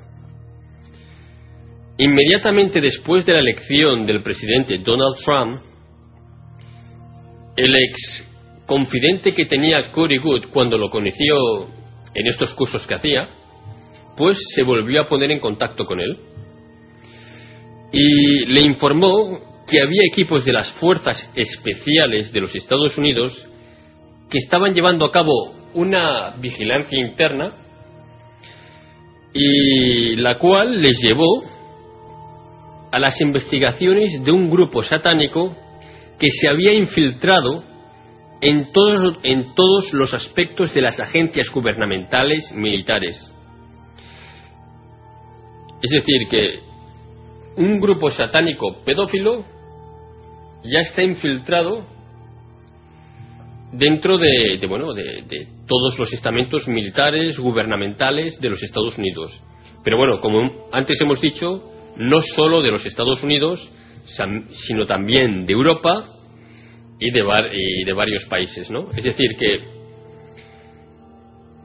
esta gente, pues es la que nos gobierna, la que nos dicta las leyes, es decir, una gente pervertida, pedófila y además más satánica, o sea, lo mejor de lo mejor.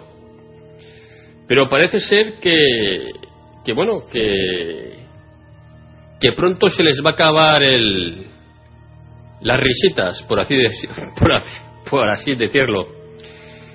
Eh, dice que, bueno, que todo esto se está llevando encubiertamente, pero dice que los niveles, los niveles de detenciones son increíbles. O sea, a más a más dice que en este momento en Washington DC hay grandes jurados secretos enjuiciando a esta gente, porque lo que tenemos que saber es que si todo esto se hiciera público, pues la gente aparecería en, la, en las casas de esta gente y habrían auténticos linchamientos.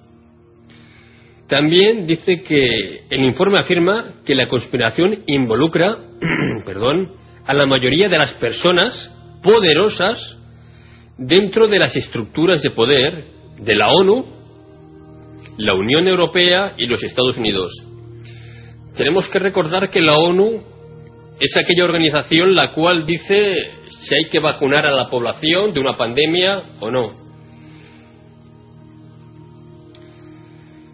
Entonces dice que el informe este fue un informe muy espeluznante. Es decir, mejor no saber ni lo que ponía, porque ahora veremos que hay militares que, bueno, que tenían toda esta información y decidieron, por así decirlo, tomarse la justicia por su cuenta. Él dice que los investigadores militares han expresado su conmoción e ira a sus superiores para cómo contrarrestar y derrotar a estas personas sin hacer un golpe militar. Lo que implica a las fuerzas especiales de los Estados Unidos y contratistas militares de confianza que provienen de los países de la Alianza y que están en marcha en los Estados Unidos. Es decir, que ahora actualmente en los Estados Unidos se está, digamos, pasando el peine para sacar a toda a todos estos parásitos de todos estos lugares de poder. Parece ser también que nos vamos a llevar muchas sorpresas cuando sepamos los nombres de estas personas. Porque como hemos dicho antes, son la mayoría de las personas que actualmente están en el poder. La mayoría. Good continúa revelando que algunas fuerzas especiales han estado ejecutando sumariamente algunos de estos pedófilos satánicos. Es decir, como hemos dicho antes, se están tomando la justicia por su mano. Que bueno, que esta gente ha visto estos, estos documentos espeluznantes y no han podido, no han podido aguantarse. Y cuando han dado con estos pedófilos satánicos, pues dice que algunos de estos investigadores militares han sido retirados de la investigación porque son altamente sospechosos de estar involucrados en torturar y matar a algunos de estos sospechosos de bajo nivel, del pedo gate. El alcance de esta toma del culto del gobierno es impactante, incluso para las personas que piensan que lo han visto todo. No pueden entender cómo el gobierno se infiltró hasta tal punto. Es decir, que esta, esta pandilla de, de maleantes está infiltrado hasta, vamos, hasta los puntos más altos del gobierno. Wood añadió que la mayoría de estos equipos de fuerzas de seguridad han participado directamente en investigaciones de crímenes contra la humanidad en lugares que todos reconoceríamos. Han visto todo en otros países y están sorprendidos por lo que está ocurriendo en Occidente bajo sus narices. La información de Wood está bien apoyada por la investigación de autores como John Decamp, quien escribió sobre el encubrimiento de Franklin. Que detalla los abusos de pedofilia de los niños que comprometieron a altos políticos en los gobiernos federal y estatal. Es decir, si buscáis por internet John de Camp, ya veréis que esto no es una cosa nueva. Pero parece ser que por alguna razón esto ya está llegando a su fin. Más recientemente, del que ya hemos hablado en algunas ocasiones, Robert David Steele, un oficial retirado de la CIA y de la Infantería de Marina. Bueno, de él ya hemos hablado en alguna otra ocasión y que no es gente que sale, que sale de la nada, sino es gente con un currículum que da confianza, fidelidad y credibilidad a todo lo que, a todo lo que dice. Good ha sido advertido para echarse atrás de sus descubrimientos sobre las actividades de investigación y desarrollo militar en la Antártida, para no informar, no informar sobre las instalaciones de investigación y desarrollo del puerto espacial en la Antártida y sobre las informaciones sobre las civilizaciones antiguas. Bueno, esto ya sería otro tema en el cual entraríamos en la Antártida y es alucinante lo que está pasando en ese continente y dice que toda esta información no se puede revelar porque consideran que es demasiado sensible para informar. Por ahora. Wood también compartió que las instalaciones de investigación y desarrollo en la Antártida son masivas en escala y actividad. Es decir, que, que bueno, que está repleto de, de, bueno, de, de bases militares. Le dijeron que las historias de la base de Dulce son rimas infantiles en comparación con lo que está pasando allí. Bueno, algunos que habréis visto algún programa sobre Dulce ya sabréis lo que se está haciendo, es decir, barbaridades. Lo más inquietante es la amplia colaboración con un grupo extraterrestre reptil llamado los draconianos, que están en la Antártida. Él dijo, los dracos trabajan con la gente en la base y supervisan las operaciones de las bases. Trabajan junto con los seres humanos en los niveles inferiores, mientras que las personas en los niveles superiores nunca ven ni oyen hablar de ellos. Es decir, bueno, estas instalaciones parece que tienen varios niveles y en los niveles inferiores, que es donde, donde se hacen, digamos, los experimentos más, más increíbles, pues que se hacen abajo, pues ahí es donde están con interacción con los reptilianos o draconianos.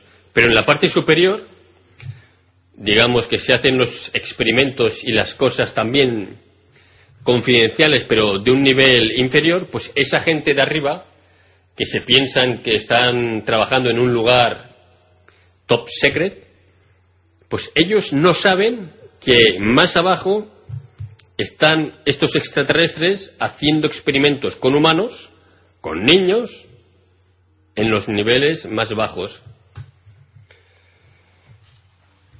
Eh, y bueno, habla también de un artículo que escribió el doctor Michael Saren en el 2003, que, que bueno, que, que habla de todo esto.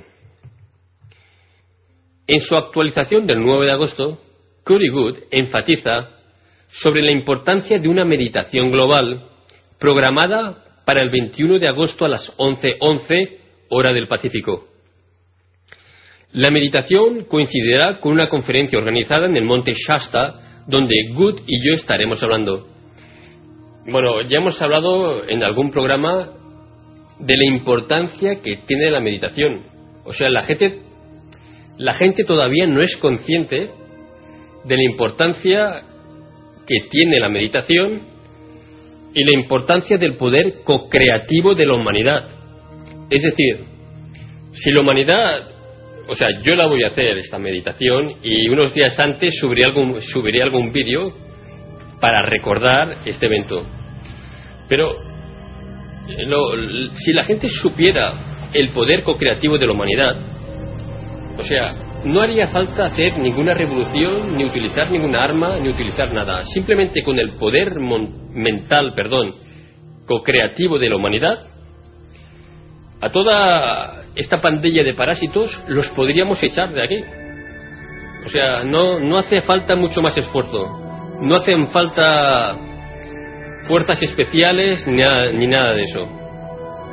Pero lo que dice aquí, dice que la meditación es una muy buena manera de comenzar a movilizar el apoyo global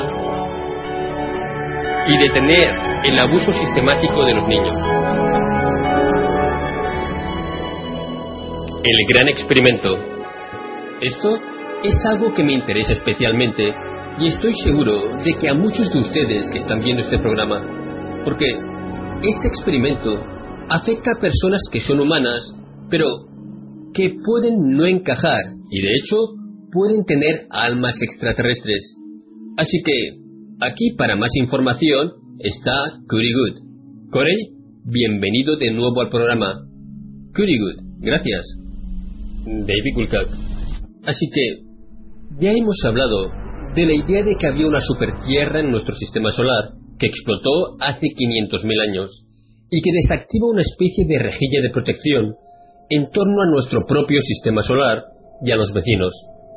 Y tú dijiste que poco después de esto, un montón de grupos de extraterrestres entraron.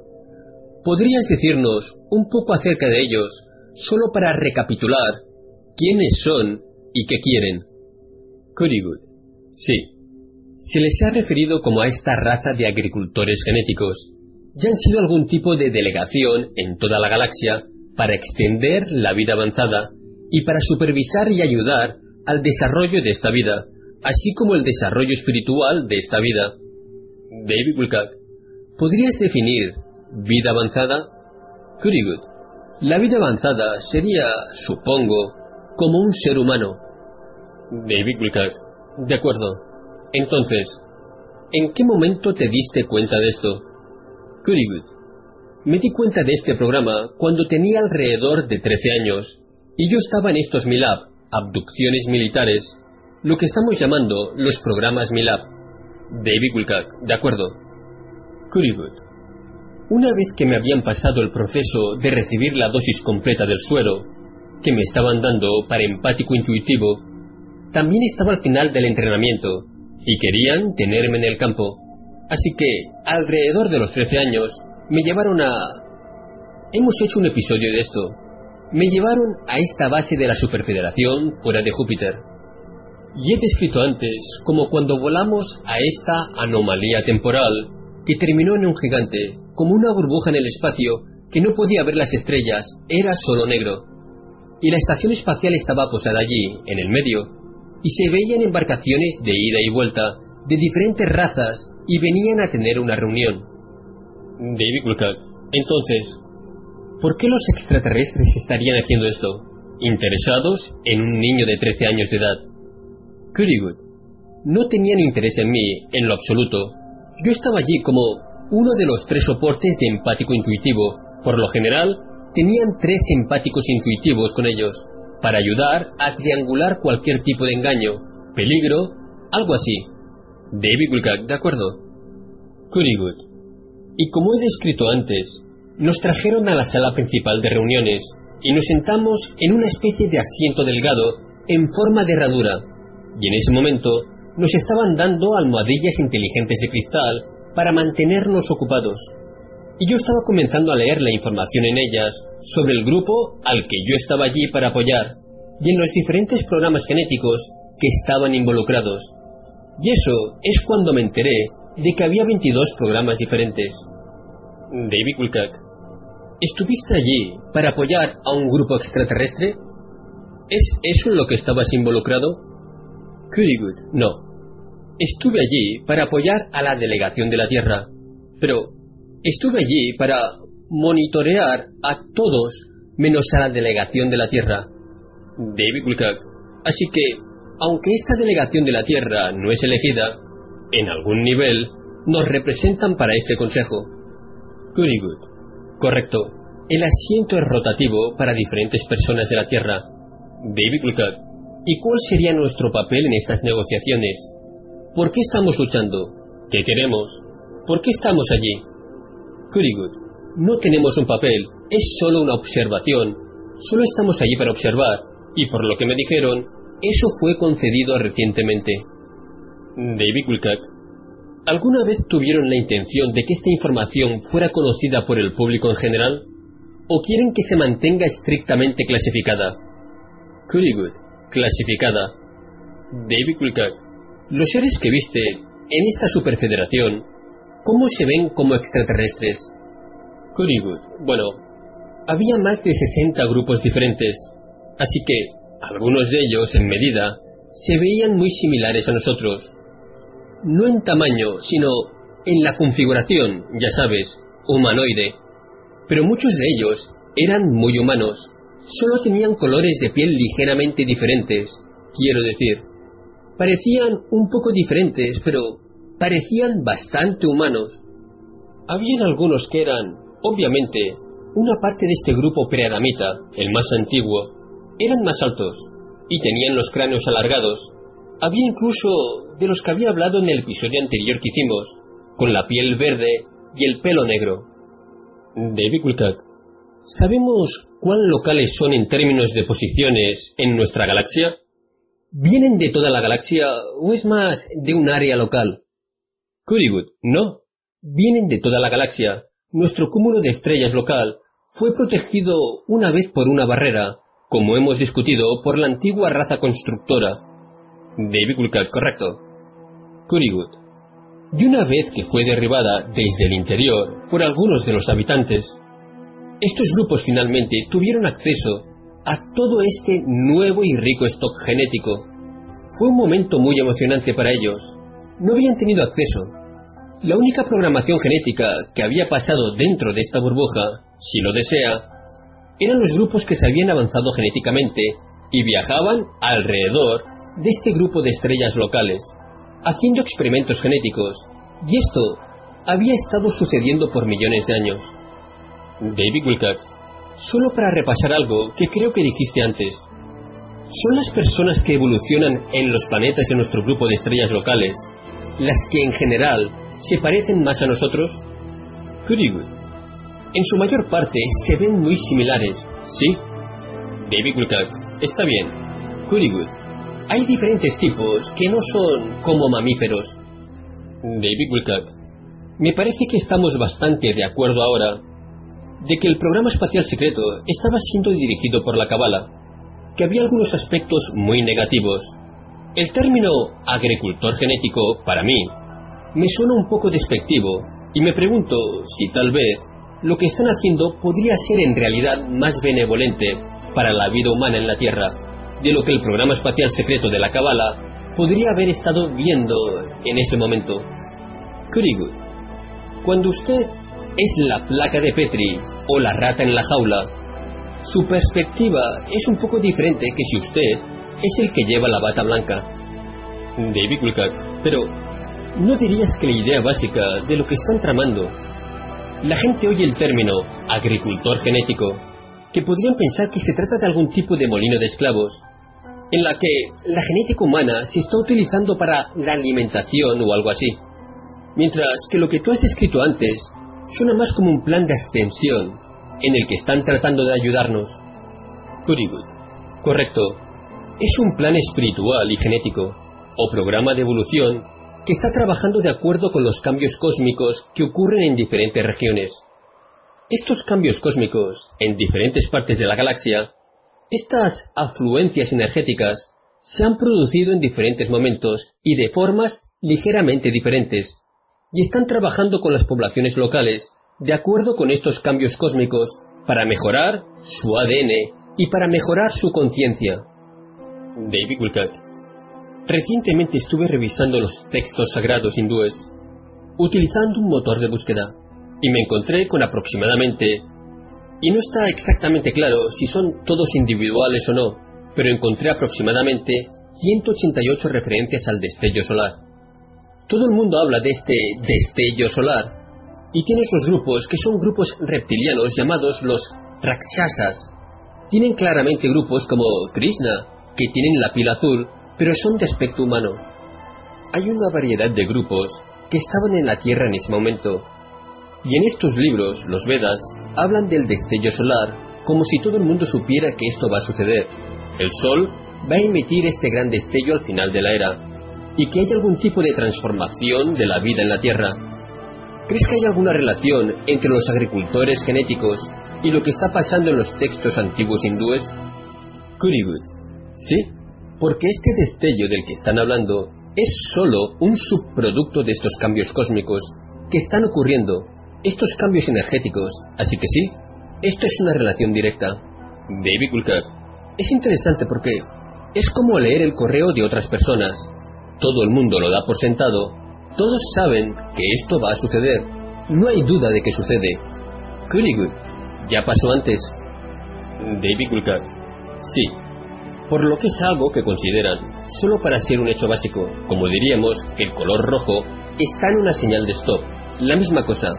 Así que, si están tratando de promover nuestra ascensión, ¿cuál es la diferencia para nosotros cuando este destello solar ocurra? En contraposición, a si estuviéramos solo en los bosques y nadie hubiera hecho ninguno de estos experimentos en nosotros, ¿cuál es la diferencia? Currywood. Bueno, me gustaría pensar que hay algún tipo de estructura en el cosmos. Creo que lo más probable es que todavía estaríamos evolucionando, pero a un ritmo mucho, mucho más lento. Esto es como poner la velocidad del turbo en el proceso de la ascensión. David Wilcock. Es casi como la analogía de la caja de sorpresas, donde estamos cargados de muelles y ¡pum! Algo sucede cuando ocurre el destello solar. Good. correcto. David Wilcock.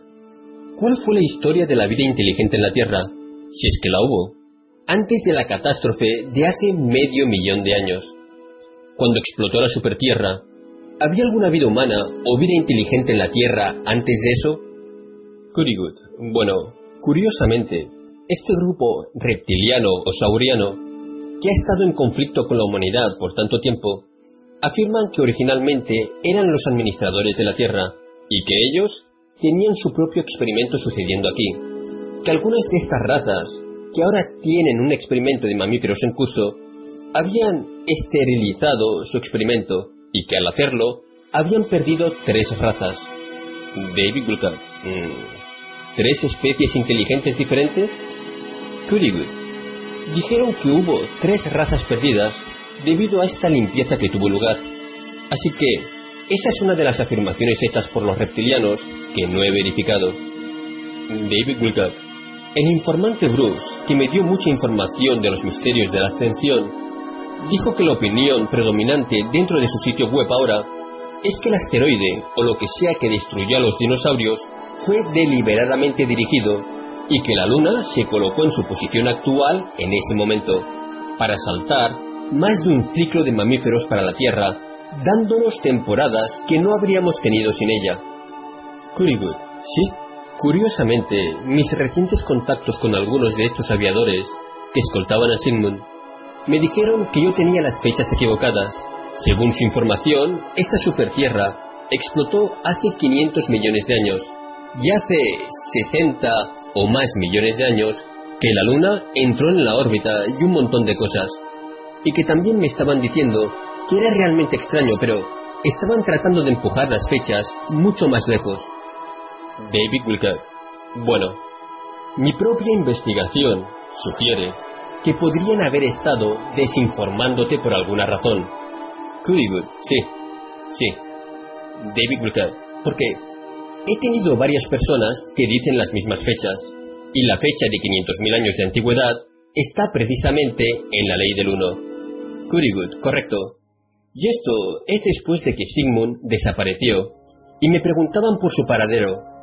Y así, sí, hay un montón de cosas que han sido un poco extrañas desde entonces. David Wilcock, ¿sabemos algo acerca de lo que estas tres razas de reptiles se habrían parecido? ¿O a dónde fueron? Currywood, nada. Posiblemente, debido al grupo Raptor, se postula que son restos de la raza de dinosaurios que escaparon bajo tierra subterráneos, y escaparon del cataclismo, así que no sé si podrían haber sido una raza que sobrevivió, y faltan otras tres razas, pero es interesante pensar. David Wilcock. Mm. Entonces, sé que cubrimos a los raptores antes, pero no todo el mundo habrá visto todos los episodios.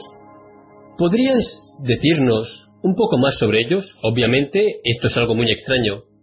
Currywood. Ya averigüé desde entonces que tienen todos los diferentes tamaños y tipos. David Wilcock, ¿en serio?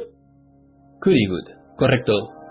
Y los que más vemos tienen plumas emplumadas en la nuca, como pájaros. Parecen una mezcla entre un dinosaurio y un pájaro.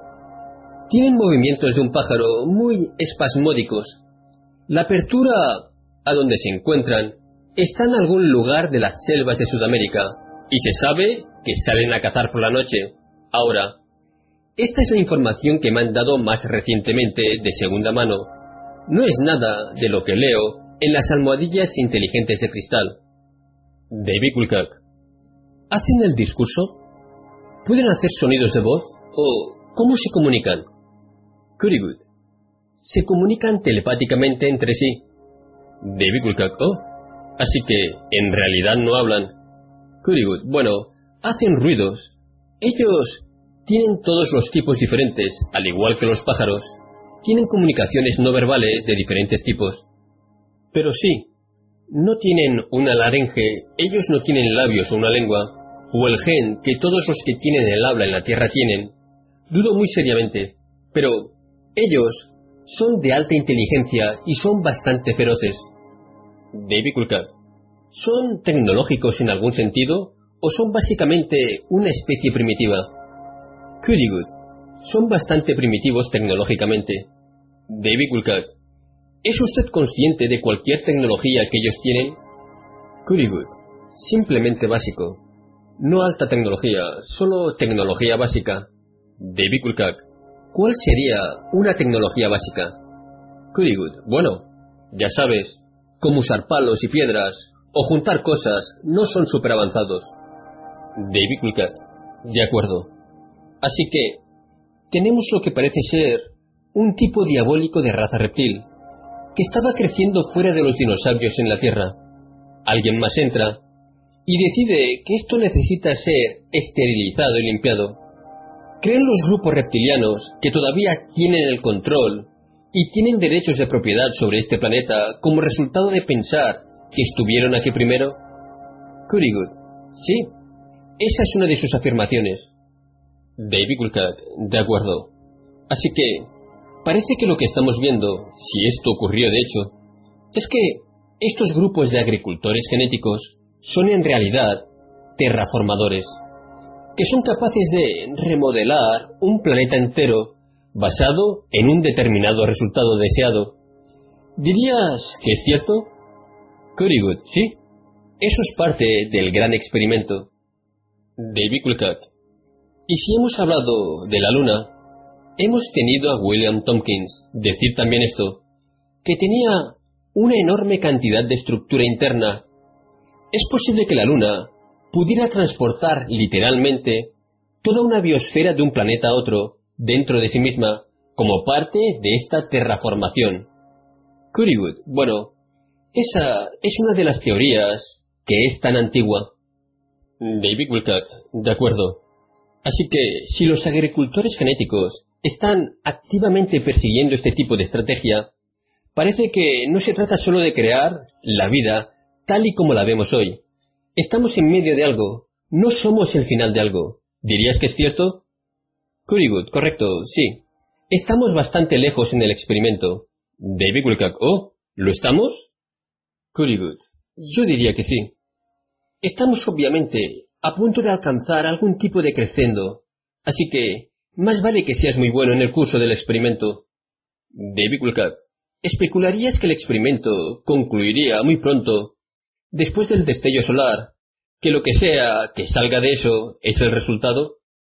Currywood, no va a concluir, simplemente cambiará. Entraría en una nueva fase. David Wilcock, de acuerdo. Así que esto podría seguir en nuestros términos desde hace bastante tiempo. Currywood continuará hasta que todo vuelva a la fuente, o lo que suceda al final de los tiempos. David Wilcock, estos grupos de agricultores genéticos ¿reconocerían en algún momento que creceríamos lo suficiente para conocernos y ser conscientes de lo que había sucedido? Currywood, definitivamente el objetivo de estos programas es conseguir que cada esfera planetaria y los seres avanzados en ella se conviertan en un punto de autogestión. En cierto punto, estaremos evolucionados tecnológicamente y espiritualmente lo suficiente para comenzar a administrar nuestra propia genética y el ritmo del que queremos que evolucionen. Ese es el objetivo. Ellos quieren que todo el mundo llegue a este punto y en este momento te conviertes en una parte de esta gran confederación. Y hay cosas que son bastante curiosas. Dice, este experimento afecta a personas que son humanas, pero que no pueden encajar y que de hecho pueden tener almas extraterrestres. Bueno, en, algunas abducciones, cuando el abducido pregunta por qué se le abduce y quiénes son ellos y, y, bueno y toda esta serie de cosas, muchas veces los que abducen a estas personas, es decir, los extraterrestres, les suelen decir, tú ya sabes por qué estás aquí. O, es decir, que parece ser como si el sujeto que es abducido es parte de estos, de estos, perdón, de estos extraterrestres, pero que se ha encarnado en, aquí en la Tierra en un cuerpo humano y ha dado, digamos, su beneplácito a que lo abduzcan para saber cómo van estos experimentos. Porque estos experimentos son de ADN, ya lo vamos a ver más abajo, de ADN y también de nivel espiritual. Y entonces, pues claro, el sujeto que analiza, eh, independientemente de que sí que hacen experimentos a muchos humanos, pero que hay muchos humanos que en realidad son extraterrestres encarnados en seres humanos, a los cuales, pues, esto por ejemplo, a ver, eh, para que nos entendamos, esto es como este experimento que, que se hace de, es un poco, un poco bestia, ¿eh? Yo, que quede claro que no estoy de acuerdo en este tipo de experimentos ni nada de eso. Pero bueno, vamos, vamos a ir rápido para no alargarnos. Esto es, por ejemplo, cuando hacen un experimento con un animal. Claro, el, el, experimentador exactamente no le puede preguntar al animal cómo se encuentra, cómo está, no le puede preguntar nada seguía en función de lo, que le digan las máquinas. Pero en cambio, si al humano que cogen tiene, digamos, un alma o una conciencia extraterrestre, sí que le van a poder preguntar a él directamente cómo se encuentra, cómo está y qué hace. Lo que pasa es que luego este sujeto que es abducido le hacen un borrado de memoria y no se acuerda de nada. Él sigue pensando que es un ser humano normal viviendo pues una vida normal. Simplemente que ha sufrido este caso de abducción. Entonces, dice que también comentan de que en el pasado, en el sistema solar, había una supertierra, que es lo que es ahora el cinturón de asteroides, que está entre Júpiter y Marte. Todo apunta que en esa supertierra habían, por lo que han dicho en otros episodios, habían dos civilizaciones muy avanzadas y que eran muy guerreras.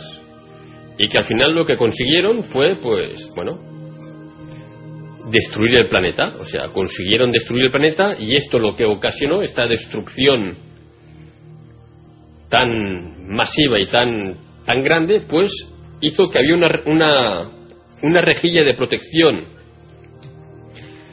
bueno, él dice que en este sistema solar y en otros de alrededor se ve que había una gran rejilla de protección que salvaguardaba todo el hábitat que había en, estos sistemas solares y en estos planetas. O sea, y entonces dice que esto, esto se produjo exactamente esta explosión hace 500.000 años, que desactiva la rejilla esta de protección en torno a nuestro sistema solar y a los vecinos, como hemos dicho antes.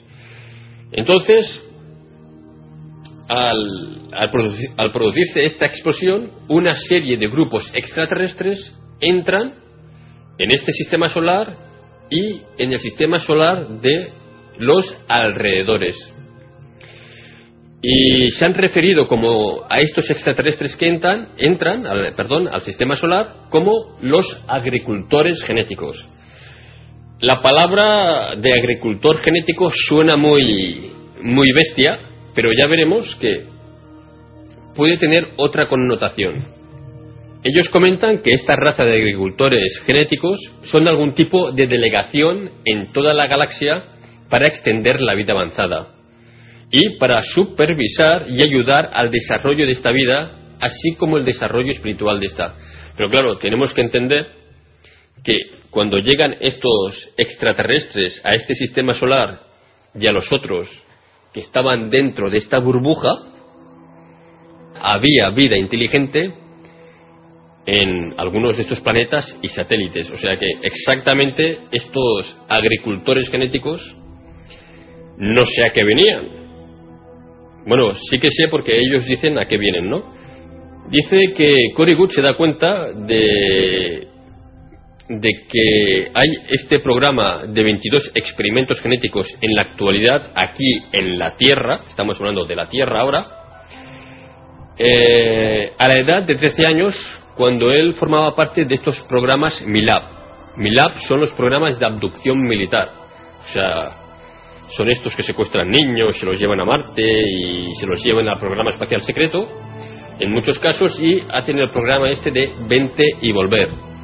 Se los llevan de niños, están 20 años fuera, ya se vuelven adultos y los regresan, esto ya lo explicaremos en otro programa, los regresan a la edad de partida, más o menos a unos minutos antes o unos minutos después. Es decir, que nadie se va a dar cuenta nunca que el niño ha desaparecido. Bueno, suelen coger niños con ya unas cualidades, que también hablaremos de ellos en otro programa de cómo los cogen y cómo los seleccionan. Entonces, él dice que tenía ya innato unas capacidades de empático intuitivo y que ellos lo que hacen en el programa espacial secreto les inyectan unos sueros y algunas cosas químicas para potenciar estas habilidades. Entonces dice que cuando ya estaba al final del, experimento este, pues que se lo, lleva, se lo llevaron ya a trabajar. Y eh, él dice que fue a una de estas reuniones, fuera de la Tierra, o sea, en una, una reunión, y se ve que para tenerlos ocupados, a los tres niños que cogieron, pues les dieron estas almohadillas inteligentes de cristal. Las almohadillas inteligentes de cristal para que nos entendamos, ahora no tengo nada por aquí, sería como un plástico que tú lo arrugas, ¿no? Lo abres y sería parecía como una tablet. Pero si tú te encontraras este plástico por, por la calle, lo más seguro que es que no, no le harías ni caso, ¿no? Y si lo cogieras, pues como no, sabía, no sabrías la función que tiene, pues también lo tirarías, ¿no? Pero se ve que funciona con la mente. Y entonces todo lo que buscas, normalmente todo, está disponible. Es de tecnología extraterrestre y, bueno. Entonces David Wilcock aquí hace un comentario y dice que la delegación esta de la Tierra que está con estos extraterrestres, que representan a la Tierra, él comenta que, claro, que en ningún momento han sido elegidos por la humanidad. Es decir, son estos de las élites, pues que entre ellos se eligen, y ya está. Y entonces dice que esto es un cargo rotativo, va rotando. Es decir, estos grandes de las élites, pues cuando uno se cansa o pasa algo, pues lo sustituyen por otro.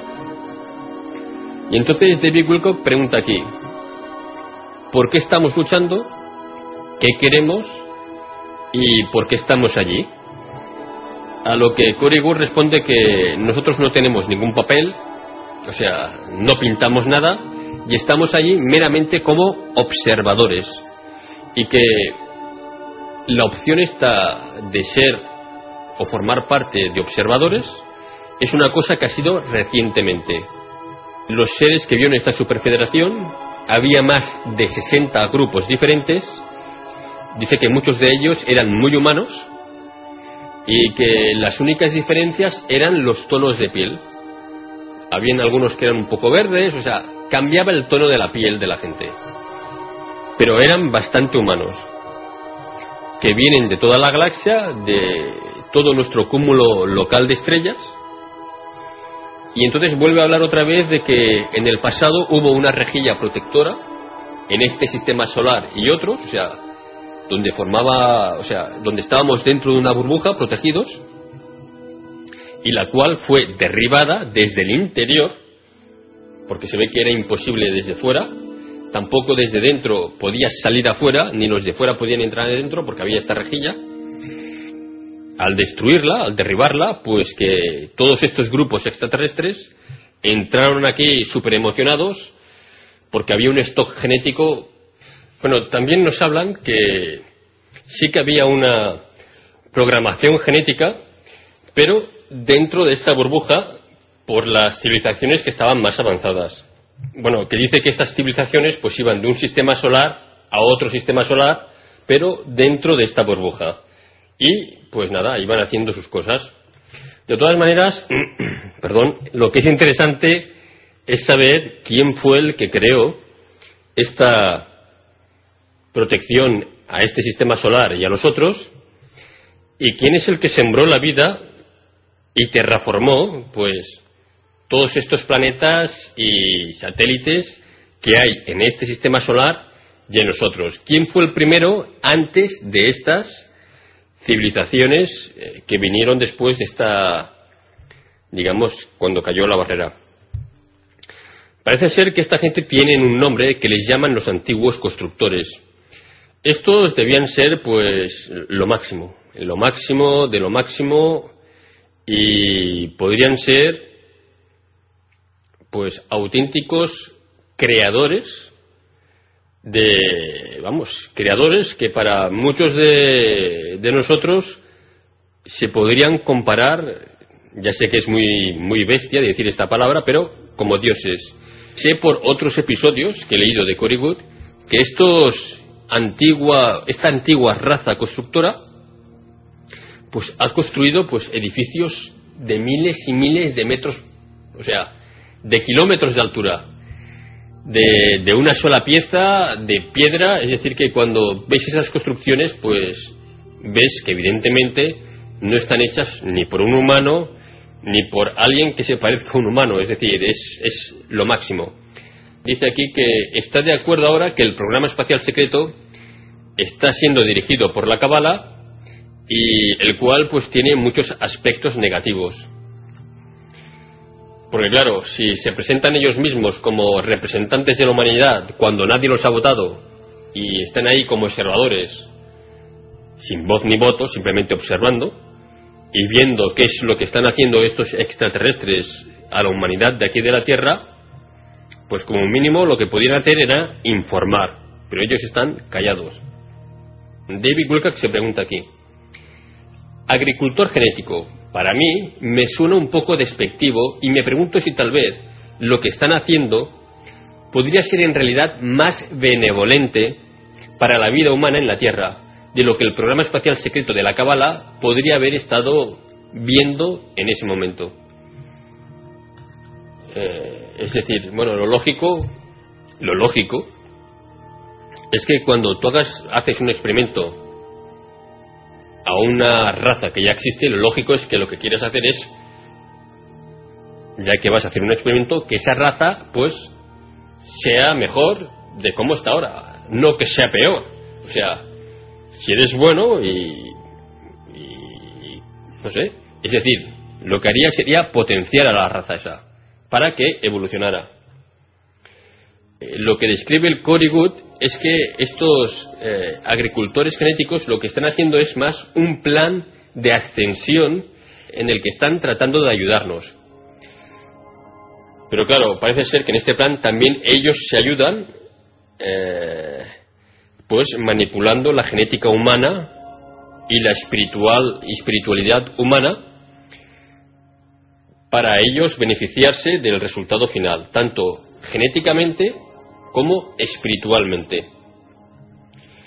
Entonces Cory dice, correcto, este es un plan espiritual genético o programa de evolución en el que están trabajando de acuerdo con los cambios cósmicos. Es decir, que independientemente de estos experimentos genéticos, también cuentan los cambios cósmicos. Eso es decir, como por ejemplo el que está haciendo un experimento con un tomate, también va a tener en cuenta los cambios o las estaciones del año para que ese tomate pues salga más grande o salga como salga. Entonces ellos, al nivel superior que lo están haciendo, pues están teniendo en cuenta todos estos cambios cósmicos que están teniendo lugar y que ahora estamos en pleno cambio cósmico. O sea, como ya hemos dicho en otros episodios, ¿no? que hay un rayo de energía que viene del centro de la galaxia que está alterando todos los planetas, lo está alterando todo, pero para un cambio positivo. Dice que estas eh, afluencias energéticas se han producido en diferentes momentos y en diferentes formas y bueno, pero a lo largo de, los tiempos, ¿no? de, de los milenios. Y como hemos dicho antes, es para mejorar su ADN y para mejorar su conciencia. Es decir, que parece también que nosotros tenemos un ADN que es más puro y un grado de conciencia que también es bastante, bastante a considerar.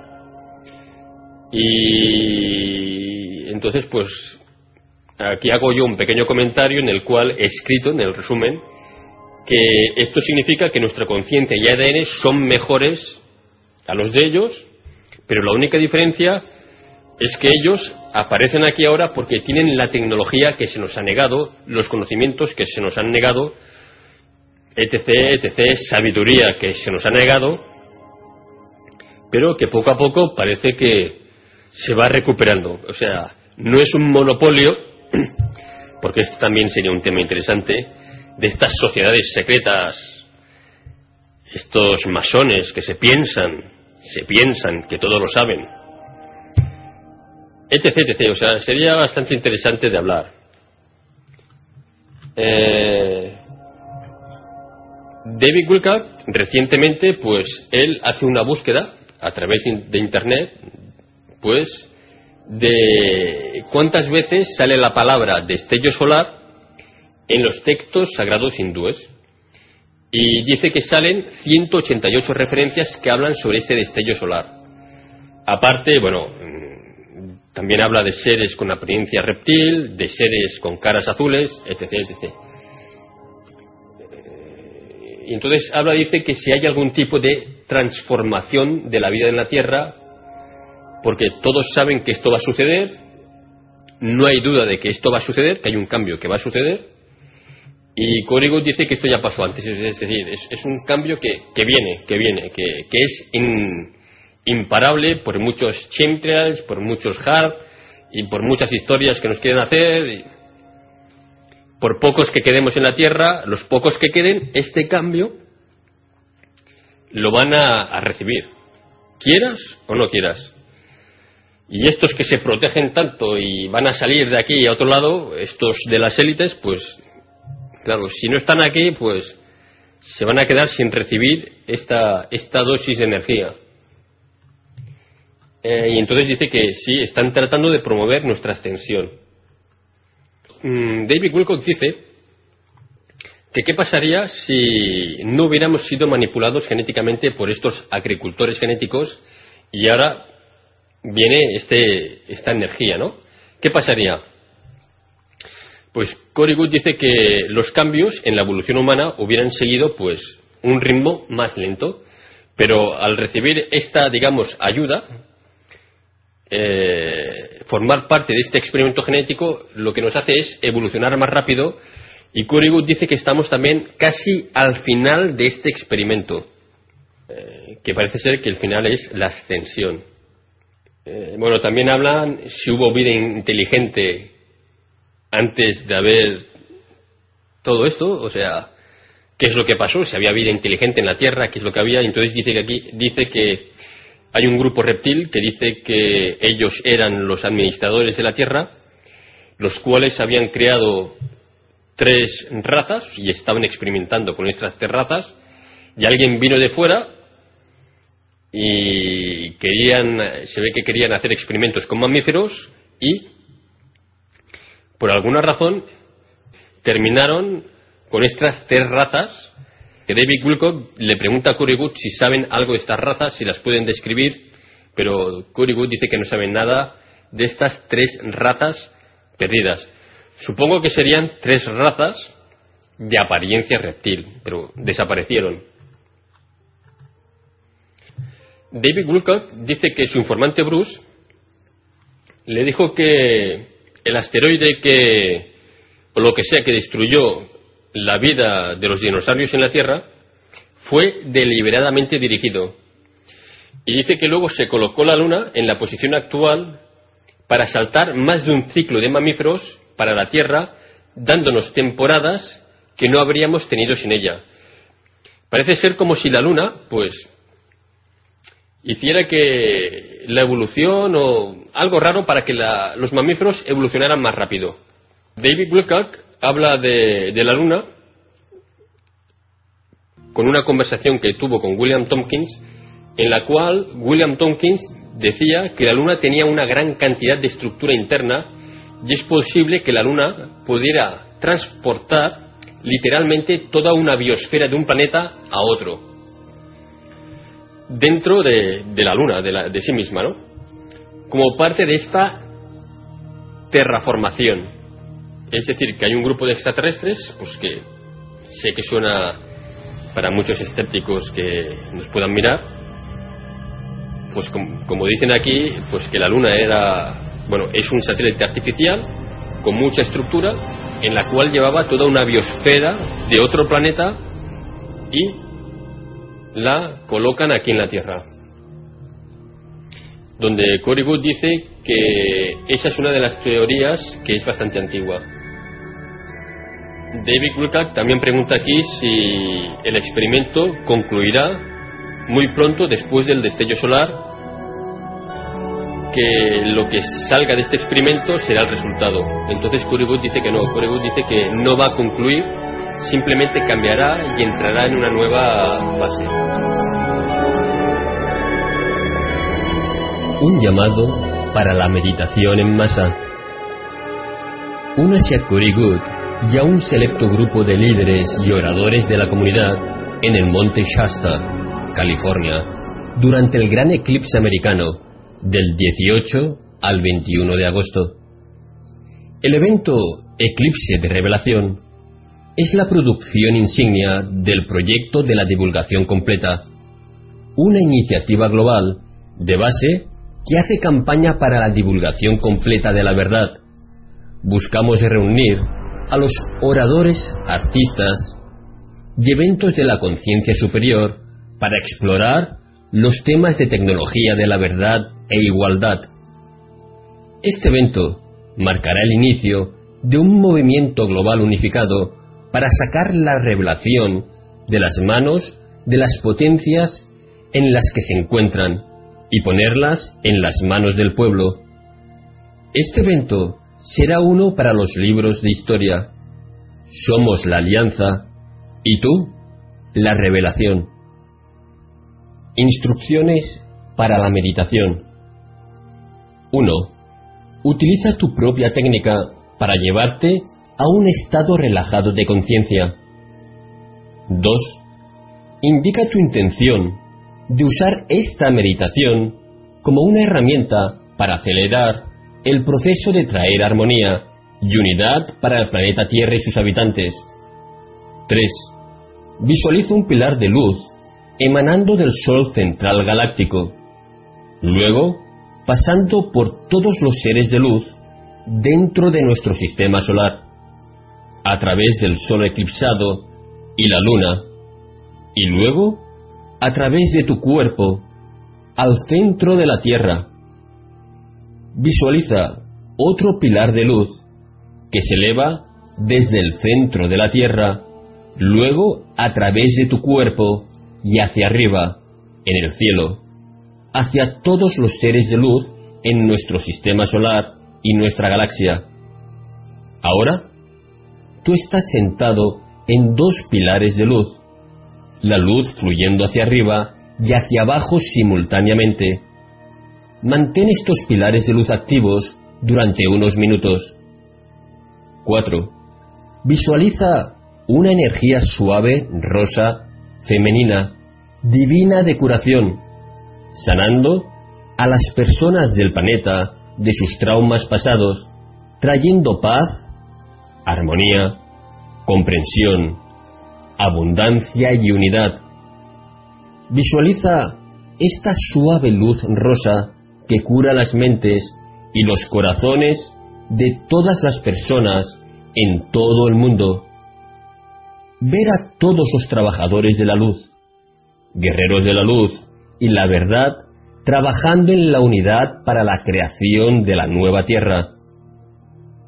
Ves a la gente de la tierra celebrando y participando con la alegría en la creación de nuestra nueva realidad, donde todos puedan obtener lo que necesitan y elegir libremente vivir como deseen. El tiempo sugerido para la meditación es de 15 minutos. Bueno, he leído la mayoría de todos los, de todos los comentarios, por no decir todos, y bueno, veo que hay mucha gente que pregunta el tema de horarios. Eh, yo ahora os pondré los enlaces, pero si lo queréis buscar, es colocando lo siguiente. Time Vie, por ejemplo, o sea, por ejemplo, ¿eh? Time Vie, hora del Pacífico, por ejemplo, España. Y entonces, poniendo esto en el buscador, poniendo esto en el buscador, lo hago así en, en tiempo real para que, para que hagáis lo mismo, ¿no? O sea, os vais al buscador, en este caso al Google, y cuando se coloca esto, ya os colocaré unas fotos para que veáis unas imágenes aquí al lado para que veáis qué es lo que sale, ¿no? Entonces, vale, sale un convertidor de horas y, por ejemplo, si la meditación esta se hace... A ver, un momento, por favor. Un momento, un momento. Un momento. Un momento.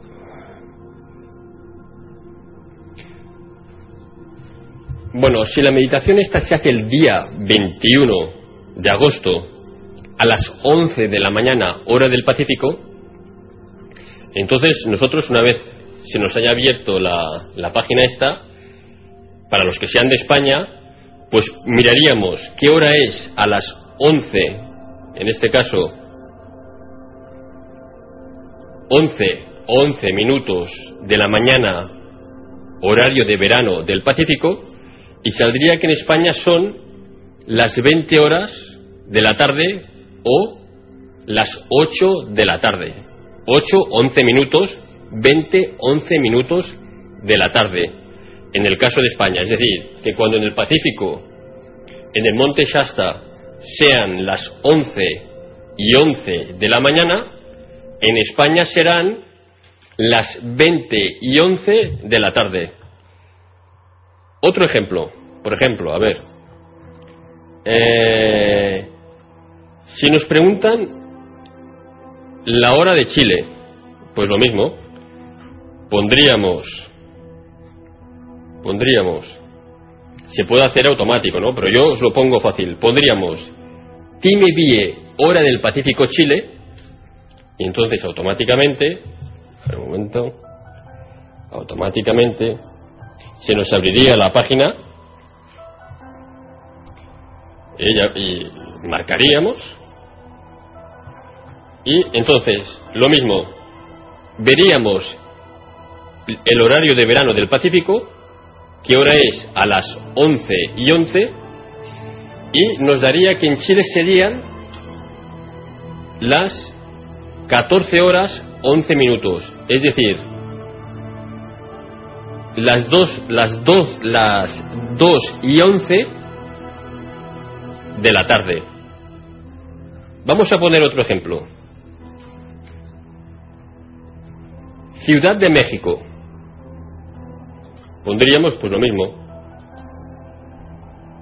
Time Vie, hora del Pacífico, Ciudad de México. Ciudad de México. pulsaríamos en el enlace, miraríamos la hora que es en el Pacífico, en este caso pues él pone 11, ¿eh? pero se entiende que es 11 y 11.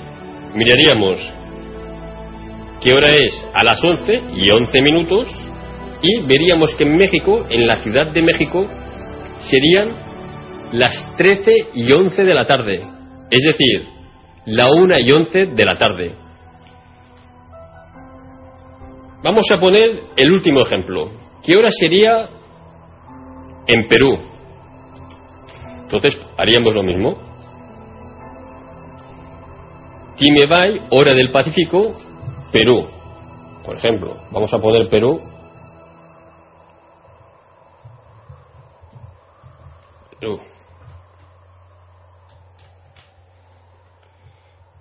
Y haríamos lo mismo. Miraríamos qué hora pone a las 11 hora del Pacífico, sumaríamos los 11 minutos y veríamos que en Perú serían también serían la una de la tarde y 11 minutos, es decir, las 13 y 11 minutos de la tarde.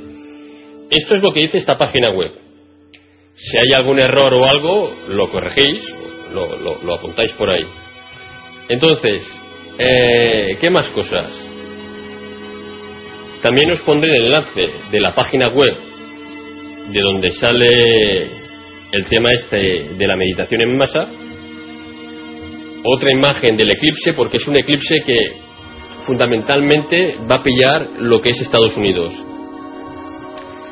Y bueno, cosas curiosas que la gente pregunta, pues que, que, bueno, que hay muchos que no están de acuerdo en hacer las meditaciones en masa por el tema de energías, etc, etc. Hay, de hecho, hay mucha gente que me ha pasado vídeos para que, vea, pero claro, ya es que no los he querido ver para que no influyan a la hora de hacer este vídeo. Eh, bueno, eh, también vi un comentario que era bastante acertado que decía que todo depende de cuando hagas la meditación, de cómo la hagas y qué es lo que pidas.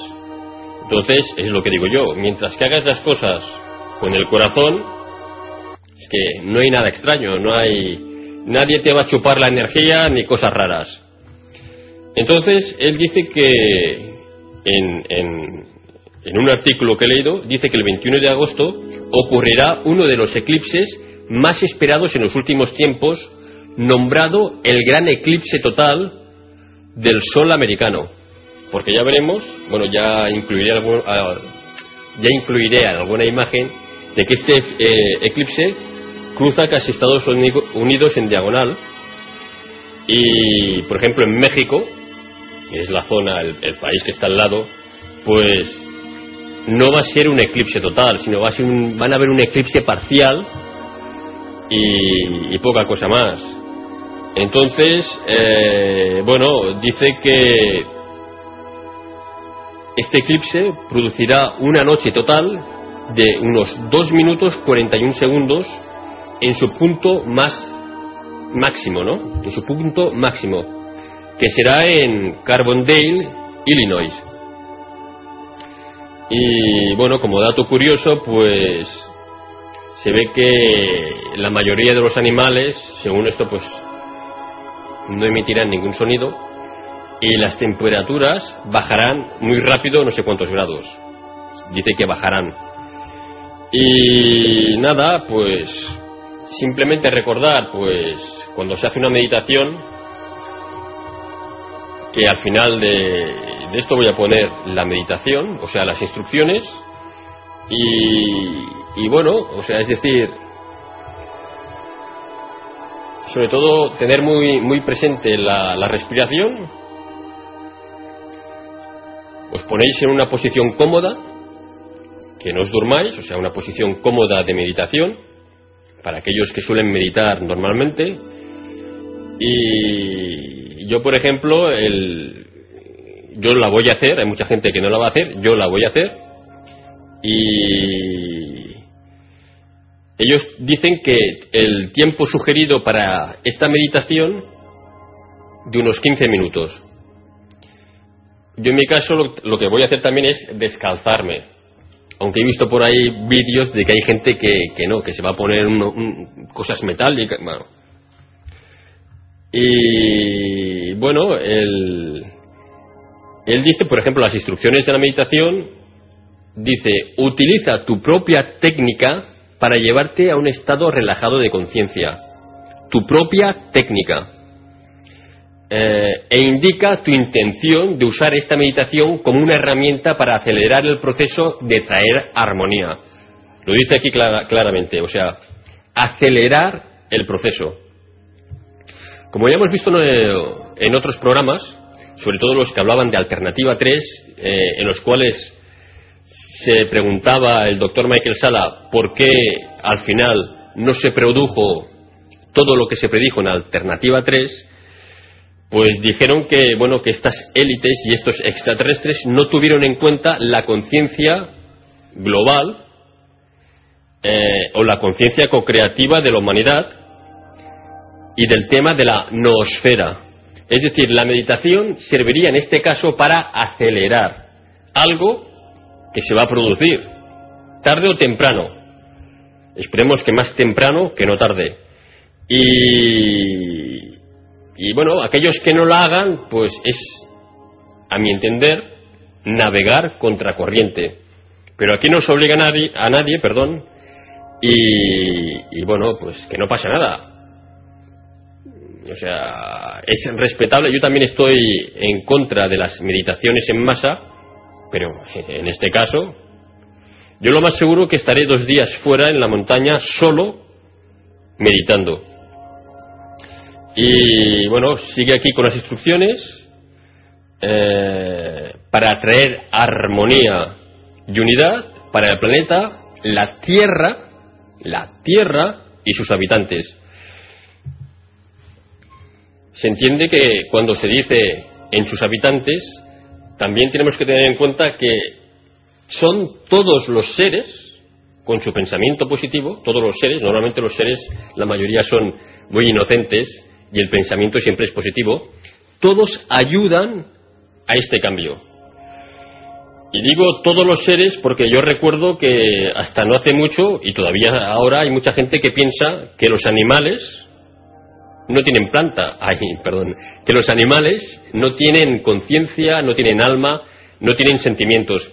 Hemos de recordar que también hará unos cuantos siglos, para la Iglesia Católica, por ejemplo, los que eran negros no tenían alma, o sea, es decir, otra estupidez más. Aquí todo el mundo tiene alma y conciencia, hasta las piedras y, aunque a muchos les va a pesar, hasta las plantas. O sea, es una absurdez pensar lo contrario. En el número 3 dice, visualiza un pilar de luz emanando del Sol central galáctico luego pasando por todos los seres de luz dentro de nuestro sistema solar a través del Sol eclipsado y la Luna, y luego a través de tu cuerpo al centro de la Tierra, y luego dice, visualiza otro pilar que se eleva desde el centro de la Tierra, luego a través de tu cuerpo y hacia arriba en el cielo, hacia todos los seres de luz en nuestro sistema solar y nuestra galaxia ahora está sentado en dos pilares de luz, fluyendo hacia arriba y hacia abajo simultáneamente. Mantén estos pilares de luz activos durante unos minutos.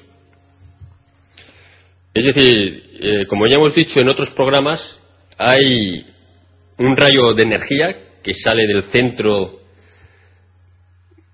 galáctico que va en dirección, o sea, que, que nos va a pillar a nosotros, bueno, todos los planetas y todo, ¿no? O sea, y nos va a cambiar de nivel vibratorio.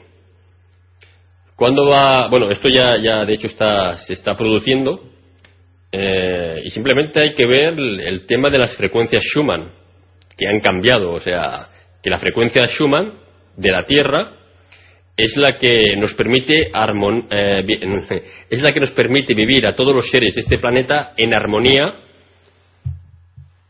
con la Tierra. También, como caso curioso, en muchas de estas naves del programa espacial secreto tienen la frecuencia Schumann, o sea, están a una determinada frecuencia para que esta gente pues no tenga depresiones ni se vuelva loco. O sea que es algo muy importante a tener en cuenta que está cambiando. Y luego dice que el punto número cuatro ah, dice, ahora visualiza una energía suave, rosa, femenina, divina de curación, sanando a todas las personas del planeta de sus traumas pasados, trayendo luz, perdón, trayendo paz, armonía, comprensión, abundancia y unidad. Visualiza esta luz rosa que cura las mentes y los corazones de todas las personas en todo el mundo. Ver a todos los trabajadores de la luz, guerreros de la luz, y la verdad trabajando en la unidad para la creación de la nueva tierra. Ves a la gente de la tierra celebrando y participando con alegría en la creación de nuestra nueva realidad, donde todos puedan obtener lo que necesitan y elegir libremente vivir como deseen. Si vemos las instrucciones de esta meditación, pues efectivamente no son nada negativas. O sea, aquí hay que olvidar todas estas historias extrañas y centrarse en el objetivo. Y el objetivo es librar la, vibración de, todo este planeta y para ver si de una vez por todas terminamos, como por ejemplo los atentados, el atentado, perdón, que ha sucedido aquí en Barcelona. Y terminar con todas estas guerras tan extrañas que están sucediendo a nivel mundial y terminar con todas estas injusticias que están sucediendo también a nivel mundial. A ver, más cosas. Tenía por aquí otro apunte. A ver dónde está. Bueno, eh, el llamado de esta meditación en masa, eh, resumiendo, es para sacar también todas estas tecnologías y estos avances técnicos de la humanidad que están en manos pues de dos o tres gobiernos y todo esto tiene que salir para que se divulgue ya de una vez por todas y llegue a toda la humanidad, a todo el planeta a la vez, no primero uno, no, no, todos a la vez. Y, nada chicos, creo que voy a terminar el vídeo aquí, no sé si nos vamos a ver luego, al final del vídeo, y daros las gracias por todo. Y esperemos que esta meditación en masa pronto sepamos de los resultados de ella de esta. Vuelvo a dar las gracias a todos los suscriptores y seguidores de este canal. También os agradezco vuestra participación en el canal de Despejando Enigmas. Y no me puedo olvidar de todos aquellos que habéis compartido los vídeos en vuestros canales, redes sociales y blogs logrando con ello que cada vez seamos más. Y gracias a todos vosotros, este proyecto sigue adelante. Gracias. Y hasta el próximo vídeo amigos.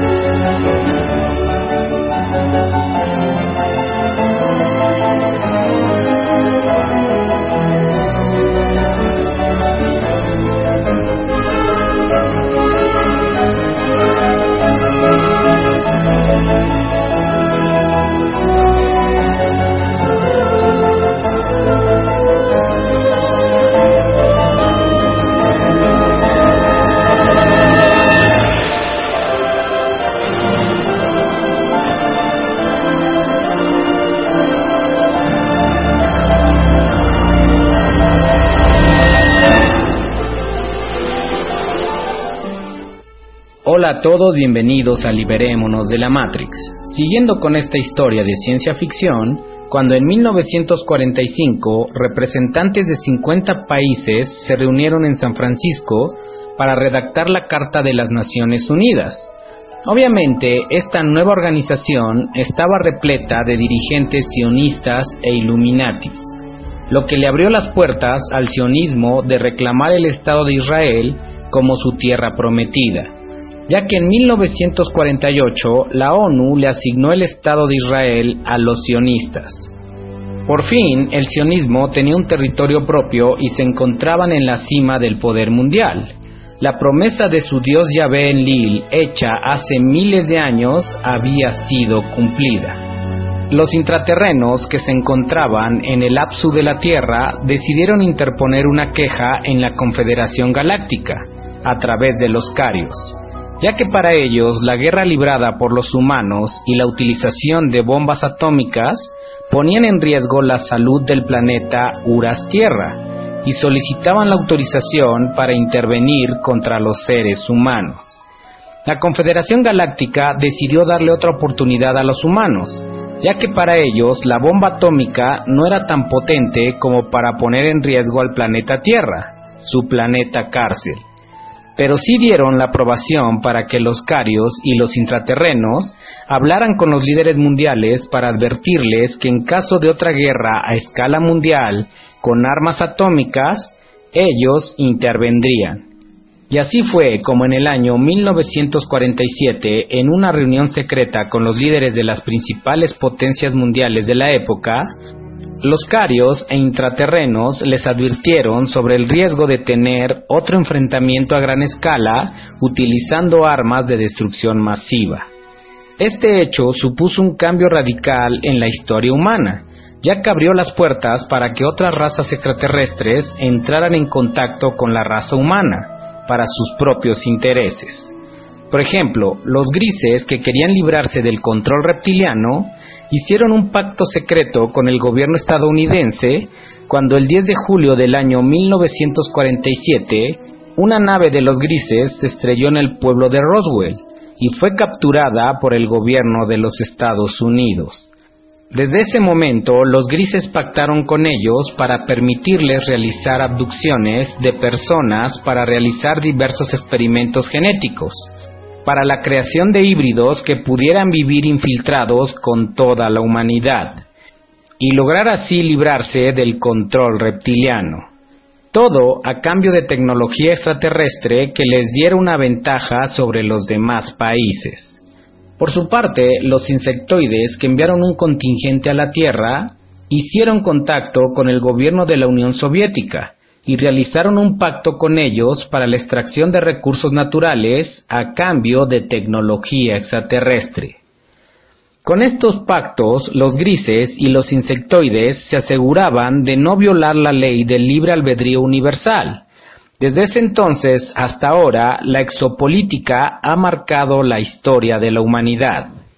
Con los adelantos tecnológicos adquiridos por la Unión Soviética y Estados Unidos, comenzó una carrera armamentista por ver quién era la superpotencia mundial, lo que dio origen a la famosa Guerra Fría, el cual fue un enfrentamiento político, económico, social, militar y científico entre el llamado bloque occidental capitalista liderado por Estados Unidos y el bloque del Este comunista liderado por la Unión Soviética. Se le conoce como Guerra Fría ya que ninguno de los dos bloques tomó nunca acciones directas contra el otro. Esto fue aprovechado por los Anunnakis para seguir haciendo sacrificios humanos para la captación de energías negativas, y así crearon conflictos como la Guerra Civil Griega, la Guerra de Corea, la Guerra de Vietnam, la Primera Guerra de Afganistán, la guerra civil del Líbano, la guerra de Angola, la guerra indo-pakistaní, la guerra del Golfo, etc. Y así seguir alimentando a los draconianos de forma mucho más discreta y sutil. Mientras este conflicto se llevaba a cabo y la humanidad se mantenía en un latente estado de miedo, la televisión empezaba a ganar terreno en todo el mundo, y muy pronto la élite oscura, aconsejada por Enlil, se dio cuenta que era un artefacto con el cual podrían manipular la opinión y pensamientos de las personas. En otras palabras, la élite empezaba a utilizar la televisión para zombificar a la humanidad. Estados Unidos y la Unión Soviética también se enfrascaron en una carrera espacial que comenzó con el lanzamiento del Sputnik 1, primer artefacto humano capaz de alcanzar el espacio y orbitar el planeta a sí mismo. Los primeros hitos en la carrera espacial los alcanzaron los soviéticos, ya que en noviembre de ese mismo año lanzan el Sputnik 2, y dentro de la nave el primer ser vivo sale al espacio, una perra kudryavka de nombre Laika, que murió a las siete horas de salir de la atmósfera. El siguiente hito también sería obra de los soviéticos, al conseguir lanzar en 1961 la nave Vostok 1, tripulada por Yuri Gagarin, el primer ser humano en ir al espacio y regresar sano y salvo. Ante tal desventaja y para justificar el derroche de impuestos en la creación de la NASA, el gobierno estadounidense decidió engañar al mundo entero con una falsa llegada a la Luna para obtener una ventaja en contra de la Unión Soviética, y para ello utilizarían a la televisión, el nuevo invento que manipularía a toda la sociedad. Y fue así como decidieron contratar a Stanley Kubrick para que grabara esta farsa en un estudio de Hollywood, con el cual lograron engañar a todo el mundo, obviamente con el apoyo de los Illuminati, que estaban interesados en implantar el capitalismo en todo el mundo para así seguir incrementando su poder económico. Por eso no es de extrañar que la supuesta nave que llegó a la Luna tuviera el nombre de Apolo 11, número cabalístico de los Illuminati. Aunque cabe señalar que tiempo después Kubrick se arrepintió de haber participado en este gran engaño, y nos dejó muchos mensajes encriptados en sus películas para que los descifráramos, lo que a la postre le costó la vida. Esta victoria estadounidense con la falsa llegada a la Luna fue el principio del declive de la Unión Soviética. Pero ¿cómo fue que esta superpotencia perdió la Guerra Fría y se disolvió tan rápido? ¿Cuál fue el pacto secreto que hicieron? Desde ese entonces, la élite comenzó a invertir grandes cantidades de dinero en el mundo del entretenimiento, tanto televisivo como en el cine, la música, etc. Enlil, al ver el poder de la influencia de la televisión en los humanos, decidió que su pueblo elegido se convertiría en los administradores del entretenimiento mundial, otorgándoles todas las grandes compañías televisivas y de Hollywood, con el cual manipularía el pensamiento de la humanidad, mientras que Anu le dejó el control de la economía mundial a los Illuminati y a los jesuitas el control de las iglesias y religiones más importantes del mundo. Con esto Enlil y Anu se aseguraban de tener el control de la mente de la humanidad, y su granja iba tomando forma poco a poco. Ellos no querían cometer el mismo error del pasado, en el que los humanos se rebelaron a su sometimiento, y decidieron que tendrían a los lulus humanos tan distraídos y manipulados que no tendrían tiempo de pensar en rebelarse, e incluso ni siquiera se darían cuenta de que estaban viviendo como esclavos en una matrix artificial creada por ellos. Vaya que tuvieron éxito al hacerlo.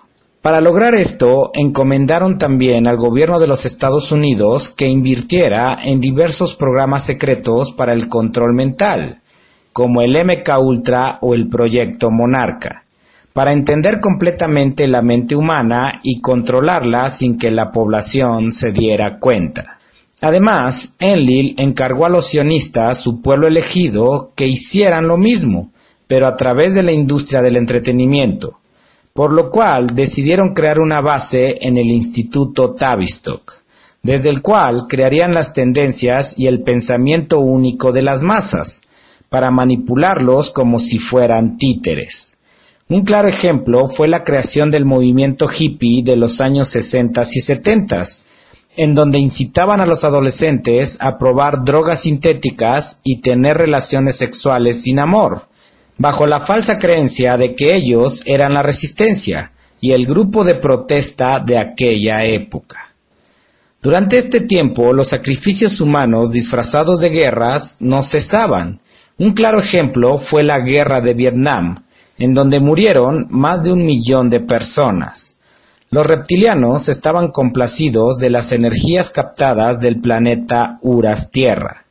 Sin embargo, temerosos de que Jesús enviara otra onda de energía consciente a la Tierra, instruyeron a los Anunnakis que aceleraran la extracción de la sangre de la Tierra, que es el petróleo para bajarle su frecuencia vibratoria y así mitigar la recepción de ondas conscientes en el planeta. Es por eso que Anu utilizó a su sociedad secreta, los Illuminati, para crear empresas petroleras y quedarse con el control de la energía del planeta, y de paso debilitarlo un poco. Desde ese entonces ninguna energía alternativa es permitida en todo el mundo. Los pleiadianos que se encontraban en la Luna, al ver que varias razas extraterrestres ya estaban interactuando en la Tierra, decidieron intervenir de manera discreta para ayudar al despertar de la humanidad. Así que comenzaron a contactar a varios humanos transmitiéndoles diferentes conocimientos y consejos para salvar a la raza humana. Estos contactados comenzaron poco a poco a transmitir este mensaje, y lograron equilibrar un poco la balanza. Mientras todo esto ocurría en la Tierra, los humanos que se encontraban en Marte y que convivían con los intraterrenos y los carios, lograron tener un avance muy significativo en su evolución, al grado que ya comenzaban a practicar la telequinesis y la telepatía. La Confederación Galáctica, al ver este gran avance evolutivo en tan poco tiempo, decidió enviar a varios emisarios espías para vigilar de cerca a estos humanos, ya que temían que otro Jesús apareciera. Enki, al ver que la humanidad en la Tierra ahora estaba siendo manipulada y controlada totalmente y que no mostraba signos de evolución, decidió esperar y contrarrestar los golpes que lanzaran su hermano Enlil y Anu, a través obviamente de su logia del dragón blanco ya que sabía muy bien que con la intervención de tantas razas extraterrestres en la Tierra, era inevitable que la tecnología humana avanzara, y su llegada a la era digital era inevitable. Así que decidió esperar a que eso pasara para utilizar esa tecnología en pro de liberar a la humanidad.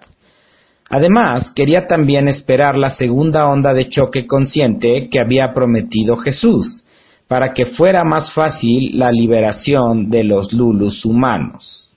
Corría el año 1989 en la Tierra, y los grises seguían haciendo experimentos para mezclar exitosamente el ADN humano con el suyo, para la creación de un híbrido que viviera libre infiltrado entre los humanos. Aún no lo conseguían. Las computadoras y los chips cada vez eran más utilizados, y tal y como vaticinó Enki, la humanidad se estaba adentrando a la era digital. La Unión Soviética, desgastada por todos los recursos naturales que le cedieron a los insectoides a cambio de tecnología, decidieron hacer un pacto de paz con Estados Unidos para dejarlos ganar la Guerra Fría. Mientras ellos se recuperaban y seguían comprendiendo y utilizando la tecnología de estos aliens, y fue así como el 9 de noviembre de 1989 el muro de Berlín caía, y con ello el triunfo del capitalismo en el mundo se confirmaba. Esto abría las puertas a los Illuminati para implantar de lleno su nuevo orden mundial, con el cual tendrían el control total de la humanidad. Pero esto lo veremos en el siguiente capítulo de la Matrix reptiliana. Hasta aquí dejo este episodio, como siempre recordándoles que mi nombre es Leonardo y nos vemos en la próxima.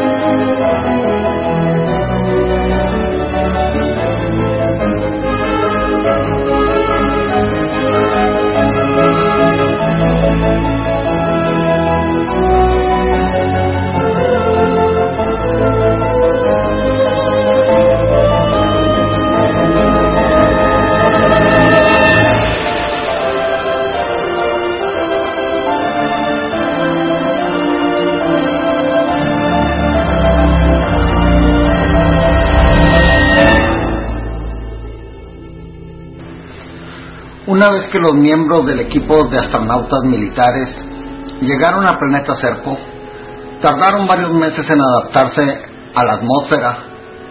Durante el periodo de ajuste, seguidos se sentían mareados, desorientados y con mucho dolor de cabeza. Los soles del planeta Even también les representaba un gran problema. Aunque tenían gafas de sol, todavía sufrían la luz brillante de los soles del planeta Serpo. Y, y también estaba el peligro de la exposición del sol. Los niveles de radiación, eh, de radiación del planeta eran más altos que los de la Tierra. Tenían que tener mucho cuidado en cubrir sus cuerpos. Como vimos en el video pasado, los Even no tenían refrigeración, excepto en la industria. La temperatura en la parte central del planeta era entre 94 y 115 grados Fahrenheit. Hablamos de entre 34 y los 46 grados centígrados, amigos. Era muy caliente. Tenían nubes y lluvias, pero no muy frecuentes. En el hemisferio norte del planeta la temperatura era más baja, entre los 50 y 80 grados, entre los 10 y 26, eh, bueno, 50 80 grados Fahrenheit y entre los 10 y 26 centígrados, eh, grados centígrados, centígrados, amigos. Y esas temperaturas ya eran frías para los Evans. Aunque el equipo se encontró con Evans viviendo en pueblos, eh, pero en una escala muy pequeña en el norte del planeta, el, el, equipo eventualmente se trasladó al norte para mantenerse frío, o sea, allá hicieron su comunidad. El transporte utilizado por el equipo era similar a un helicóptero, pero sin ruido y muy rápido. El sistema de energía era un dispositivo de energía sellado que proporcionaba energía eléctrica y elevaba la nave. Era, decía el comandante que era muy fácil de volarlo. Los pilotos aprendieron el sistema en cuestión de días.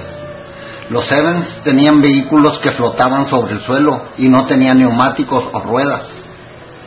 Había líderes pero no había una forma de gobierno. El equipo no supo ni vio un crimen en el tiempo que estuvieron allá.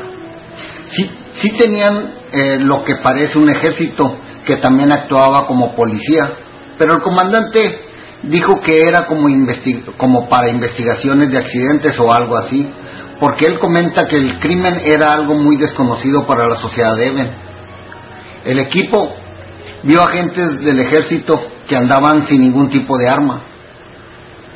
Hacían reuniones regulares dentro de cada pequeña comunidad. Pero había una comunidad muy grande que era el punto central de la civilización. Casi toda la industria se concentraba ahí. No usaban dinero, no existía la deuda. Toda la población Even recibía todo lo que necesitaba solo con pedirlo no, no había tiendas, centros comerciales o lugares de compras. Habían centros, varios, muchos centros de distribución por, por muchos lugares, donde la población eh, obtenía los artículos que necesitaban. Toda la población trabaja según su capacidad.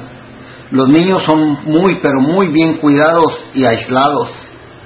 Ya hablamos en otro capítulo como un astronauta terrestre se, se metió en problemas solo por tomar una fotografía a un niño Even. No llegó a, no llegó a mucho, pero personal del ejército le advirtieron que no lo volviera a hacer. Había un problema muy grande con el equipo. Como vemos, eh, tienen a EV2 y otros con los cuales pueden comunicarse, aunque sea un poco. Ahora sí vamos a, entrar a la, a la entrada del diario del comandante. Y el comandante dijo, Nuestros lingüistas especialistas tardaron varios años en establecer adecuadamente una forma de comunicación con los events. Estos events, como los que el equipo llamaba EV1, EV2, EV3 y otros y otros más eh, aprendieron a entender el idioma inglés y otros idiomas de la tierra. Nosotros les llamábamos los viajeros. Eh, con ellos se puede uno comunicar, aunque muchas veces no se les entendía 100%. Pero este grupo de Evans, llamado los viajeros, se entendieron muy bien con nosotros.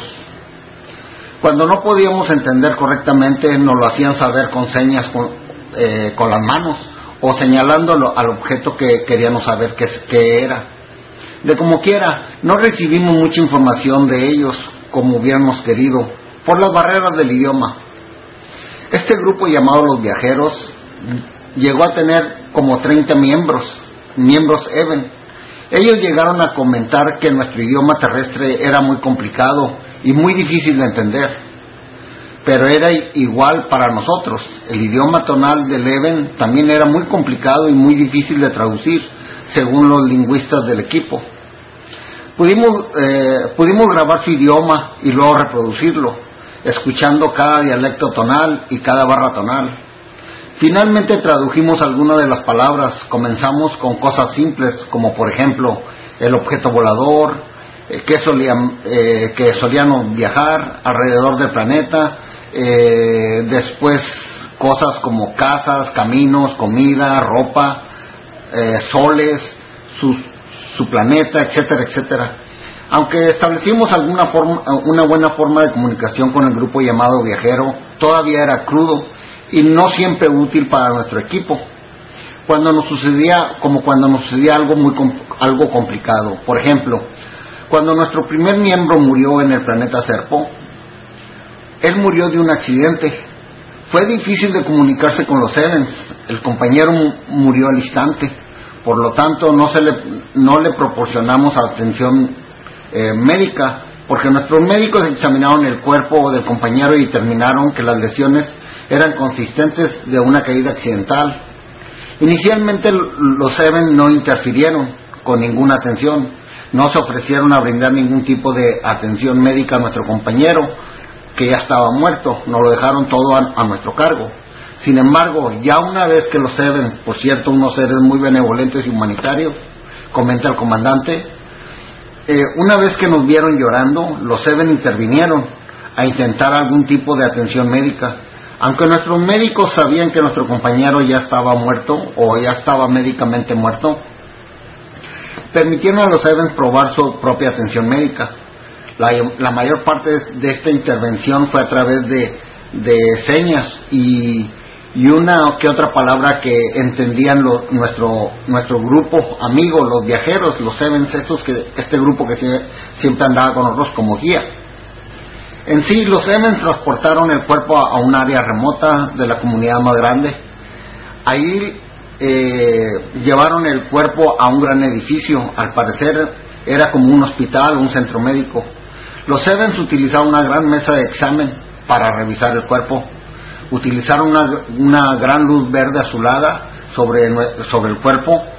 Apareció una gran pantalla. Había unas, había como lecturas, pero en idioma de ellos así que no lo entendíamos. Sin embargo, apareció una exhibición gráfica similar a la gráfica que se localiza, eh, donde se puede localizar el calor. La línea continua no se movía. Los médicos nuestros entendieron que eso significaba lo mismo que indicó su equipo cuando lo revisaron allá en el lugar del accidente, que eso indicaba que el corazón no estaba latiendo. Los Evans le administraron un líquido a través de una aguja, a través de una aguja, de una jeringa al, cuerpo. Lo hicieron varias veces y eventualmente el corazón comenzó a latir. Nuestros doctores se sorprendieron, pero sabían que los órganos internos del cuerpo ya estaban dañados ya que había pasado mucho tiempo. Pero no podían explicarte, explicarse ellos qué habían hecho los Evans. Los Evans finalmente hicieron una señal, colocando ambas manos en el pecho e inclinando la cabeza los miembros del equipo comprendimos que eso significaba que el cuerpo estaba ya muerto y nada podría hacerse. Ellos nos mostraron afecto a todos nosotros e hicieron una ceremonia a su, a su, estilo sobre nuestro compañero muerto. La misma ceremonia que ya habíamos visto cuando muere un Even. Nosotros hicimos eh, una ceremonia también. Me di cuenta que los Evans estaban algo curiosos acerca de nuestro servicio religioso. Uno de los compañeros fue el que actuó como ministro, realizó un servicio funeral. Quedamos eternamente agradecidos por la actitud de estos seres Even y por lo que concierne a nuestro amigo muerto. Continúa el, comandante. Los Evans viven en una sociedad muy, muy simple. La familia por lo general la comprendían un macho una hembra y al menos un niño, aunque nuestro grupo encontró algunas familias con hasta cuatro niños, pero más tarde comprendimos que esas familias que tenían hasta cuatro, hasta cuatro niños, cuidaban los niños de los Evans que estaban en misiones de exploración en el espacio o en el universo, o, eh, eran de los eran niños de los de algunos Evans que ya habían muerto. Fuimos testigos de un accidente de avión que mató a cuatro seres, de cuatro seres Evans. Y los Evans realizaron una forma de ritual en el sitio del accidente. Transportaron los cuerpos de los Evans fallecidos a un centro médico y examinaron los cuerpos. Siempre se nos permitió acompañarlos, excepto durante el, periodo de descanso cuando la mayoría cierra sus puertas para, para su privacidad. Llegamos a ver el dolor en los ojos de los Evans durante la pérdida o muerte de los suyos, como pasó en este accidente. Más tarde, después del último periodo de trabajo del día, de ese día Evan, vimos el funeral. Al menos eso es lo que pensamos que era. Los cuerpos de los Evans fallecidos fueron envueltos en un paño blanco. Se les vertieron varios líquidos sobre los cuerpos y, un gran número de Evans se formaban en círculo. Y, y, todos hacían como un canto, o al menos eso, eso es lo que parecía, que era un canto. Los sonidos realmente nos molestaron mucho a nuestros oídos. La ceremonia duró mucho. Finalmente los cuerpos fueron colocados en contenedores metálicos y luego enterrados en un lugar remoto lejos de las comunidades. Después del entierro, los Evans tuvieron como una fiesta. Fueron puestas grandes mesas de comida. Todos comieron, bailaron y jugaron. Según fue lo que, lo que nosotros vimos y así nos lo confirmaron los viajeros. Las familias viven en una vida muy sencilla. Ya hablé de las viviendas, están construidas de algún tipo de arcilla y algún otro material que es algo parecido a la madera y uno que otro parecido al metal. Las, las viviendas parecen todas iguales. El interior de las casas consisten de cuatro habitaciones y una pequeña sala de desechos los Seven no tenían una necesidad fisiológica de liberar desechos corporales como lo hacemos nosotros. Como vimos, eh, o como vemos, los Seven tenían esa, esa pequeña sala para los desechos que después eran recogidos. Pero el cuerpo de Leven es extremadamente eficiente en el, en el procesamiento de todos los alimentos ingeridos. Sus desechos corporales consistían en una pequeña cantidad de materia fecal muy similar a la de un gato pequeño terrestre. Nunca vimos una excreción de orina por parte de los Evans. Por otro lado, los Evans tuvieron que cavar grandes sitios de, recepción para nuestros desechos fecales. Ya hablé de la comida. comimos principalmente nuestras raciones C de estilo militar que trajimos de la tierra, pero finalmente tuvimos que cambiar la comida a la comida Even. Y aquí voy a nombrar algunas de las comidas Even. Primero lo que parecen ser como verduras que tienen una buena variedad. Vimos algunas parecidas a las patatas, pero sabían diferente. Algo así como lechugas, nabos, tomates. Esos eran los vegetales, que eran más parecidos a los de la tierra, pero tenían una gran variedad de ellos. Algunas se cocinaban, otras se comían crudas. También tenían un líquido blanco que parece leche. Y así lo pensamos hasta que lo probamos. Vimos que sabía muy diferente a la leche. Ese líquido provenía de un pequeño árbol ubicado en la parte norte del planeta. Era muy preciado. Este líquido por este líquido era demasiado preciado por los Seven. Les causaba placer beberlo. No sé cómo explicar el sabor de este líquido, no tengo con qué compararlo. Ellos, ellos eh, eh, cocinaban como estofados, pero para nosotros es extremadamente insípido. Tenemos que usar mucha sal y pimienta. Horneaban una forma de pan. No era pan de levadura, pero sí sabía muy bien. Aunque nos, nos causaba algo de, de estreñimiento. Cuando lo comíamos teníamos que beber grandes cantidades de agua para poder digerirlo. El único alimento común que nosotros disfrutábamos, al igual que ellos, era la fruta, era dulce. Algunas sabían como melón, otras como manzanas, y, además tenía una gran variedad, todas dulces. Otro problema que tenemos es el agua. El agua de ellos contiene una serie de sustancias químicas desconocidas, encontradas por nuestros compañeros especialistas. Así que decidimos servirla antes de tomarla. Ellos, los Evans, nos construyeron una gran planta procesadora de agua para nosotros. estamos teniendo problemas para tener un tiempo exacto con el de la Tierra. Parece ser que estamos perdiendo la noción del tiempo. Trajimos equipo de softball para nuestra actividad deportiva cuando tuviéramos que descansar. Pero cuando lo hacemos, los Evans nos miran y se ríen muy fuertemente. Su risa se oye como, como un grito agudo. Después de un tiempo, algunos comenzaron a jugar softball, pero nunca tomaban la pelota en el aire. Esperaban a que la pelota estuviera en el suelo y la tomaban. Después jugamos también el fútbol americano o fútbol de tacto, pero nosotros lo conocemos amigos como fútbol americano. Y, y, ellos después también lo, eh, lo practicaron, pero al igual que el softball, no, no, tomaban el balón con el aire y casi no se tocaban, eh, eh, aunque sí chocaban, pero, pero lo hacían de una manera muy tranquila. y además este, el balón lo tomaban hasta que caía al suelo. Aunque tratamos de honrar la privacidad de los Evans, continúa, continúa diciendo el comandante, que ellos trataron de honrar la privacidad de los Evans. Dice, podíamos presenciar nacimientos y sin querer uno de los miembros del equipo vio la actividad sexual de los Evans y lo documentó. Dijo que los Evans, los machos y las hembras, tienen órganos similares al nuestro y, realizan eh, relaciones sexuales como los humanos.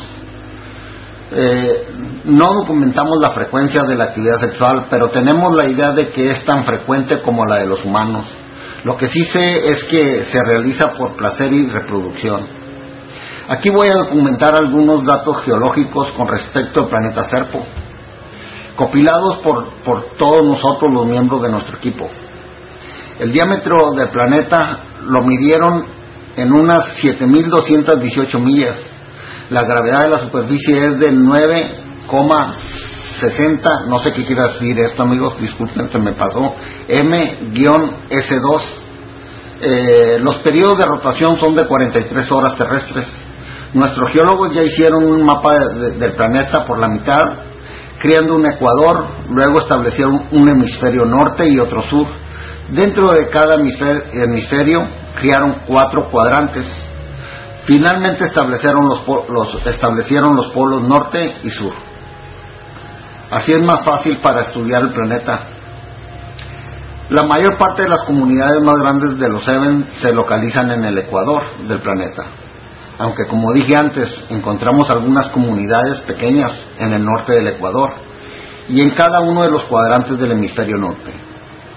No había comunidades en los polos, el polo sur era desierto era tierra estéril, sin casi nada de precipitación, absolutamente nada.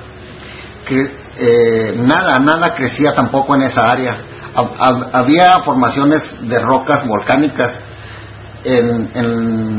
y parte del extremo sur tenía un desierto formado de roca y las temperaturas en el polo sur se midieron entre 90 y 135 grados. Estamos hablando, amigos, de unos 32 y 57 grados centígrados, muy caliente. Continúa el comandante diciendo, dice, cuando fuimos al norte del Polo Sur, en el cuadrante 1, nos encontramos rocas extra, extrausivas. Pausa. Las rocas extrausivas, amigos, según son las que se forman a partir de la lava que se encuentra eh, fuera de la superficie. Bueno, eso es lo que leí en, en, en el internet, lo que quería decir. Y continúo, continúa diciendo el, el, comandante, dice, esto indicaba que, eh, que hubo alguna actividad volcánica en la zona. Después encontramos una gran cantidad de volcanes en esa área. Encontramos fisuras de erupciones en esta región, con agua estancada. El agua se analizó y contenía altos niveles de azufre, zinc, cobre y otros químicos desconocidos. El cuadrante 2 era muy parecido al primero, sin embargo encontramos, encontramos allá muy, muy al extremo norte del cuadrante 2, encontramos un plano de álcali en la Tierra. Eh, eh, estos fueron formados por arroyos que fluyen de un desierto o lugar árido. Encontramos barro duro, cubierto de sales alcalinas. La vegetación sí crecía en esa zona. Eh, cuando regresamos al cuadrante 3, encontramos un tipo de Badlands. Me imagino, amigos, que, que da a entender aquí Badlands se refería el comandante a las Badlands de Dakota del Sur, aquí en Estados Unidos. Es una región muy árida que está bordeada de barrancos profundos, amigos, y que tiene muy escasa vegetación. Aquí les voy a poner unas imágenes. Eh, ahí, y continúa el comandante, dice, ahí encontramos el primer animal en esta región del planeta. Parecía algo así como tipo armadillo terrestre. Esta criatura era extremadamente hostil y nos trató de atacar varias veces nuestra guía EV2 utilizó un tipo de dispositivo de, sonido hacia un sonido eh, eh, que hacía un sonido muy rígido. Eso lo hizo para asustar a la criatura y se marchó de inmediato. Entonces eh, volvimos a la región ecuatorial. Ahí, ahí tenemos paisajes estilo desértico, pero que contenía mucha vegetación. Pausa, amigos. yo me imagino esa parte del planeta, el la zona ecuatorial, eh, a como he estado leyendo, este, algo así muy parecido, yo creo que muchos no conocen, muchos de ustedes que son de otro país no lo conocen, pero para, para mí, a como lo, lo platican ellos, es, es, parecido al estado mexicano de Sonora. Eh, acerca del desierto, vaya, ahí existe el desierto del mismo nombre y que cubre partes de este inmenso estado mexicano y hasta el estado de Arizona.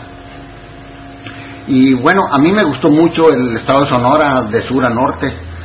Yo pasé de día por ahí, amigos, y hay lugares desérticos pero montañosos y con vegetación moderada. Es muy bonito.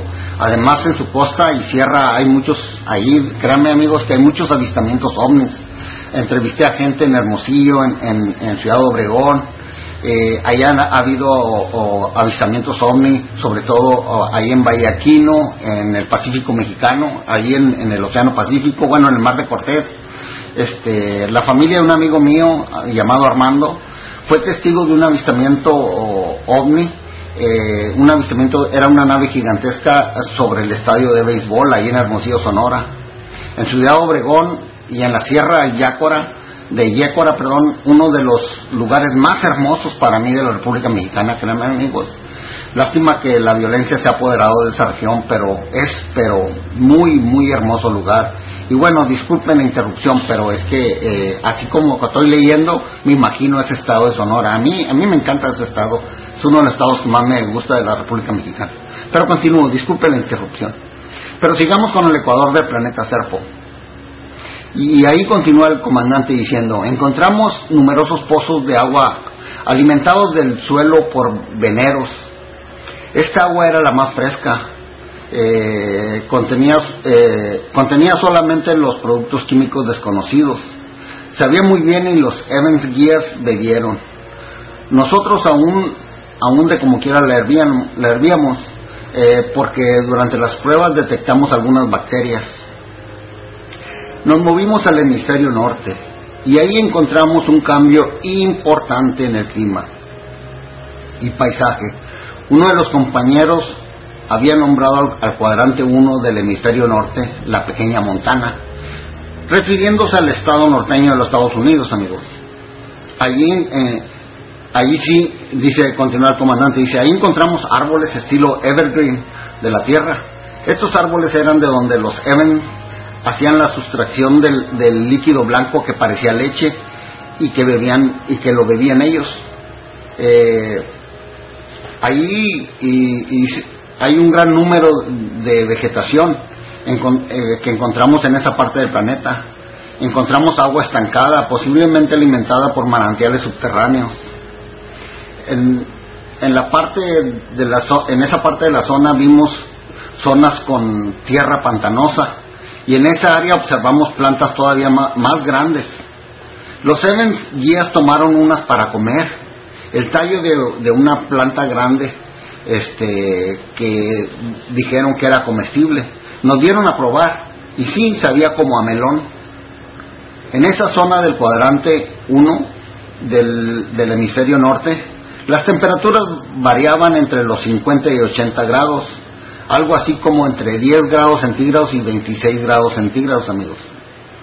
Algo que me gustó mucho de esta zona es la abundante sombra de los árboles y las colinas. Realmente nos gustó tanto que aquí los Even nos construyeron nuestra pequeña comunidad para todos nosotros. Y ya desde ese punto hicimos la mayor parte de la exploración restante del planeta.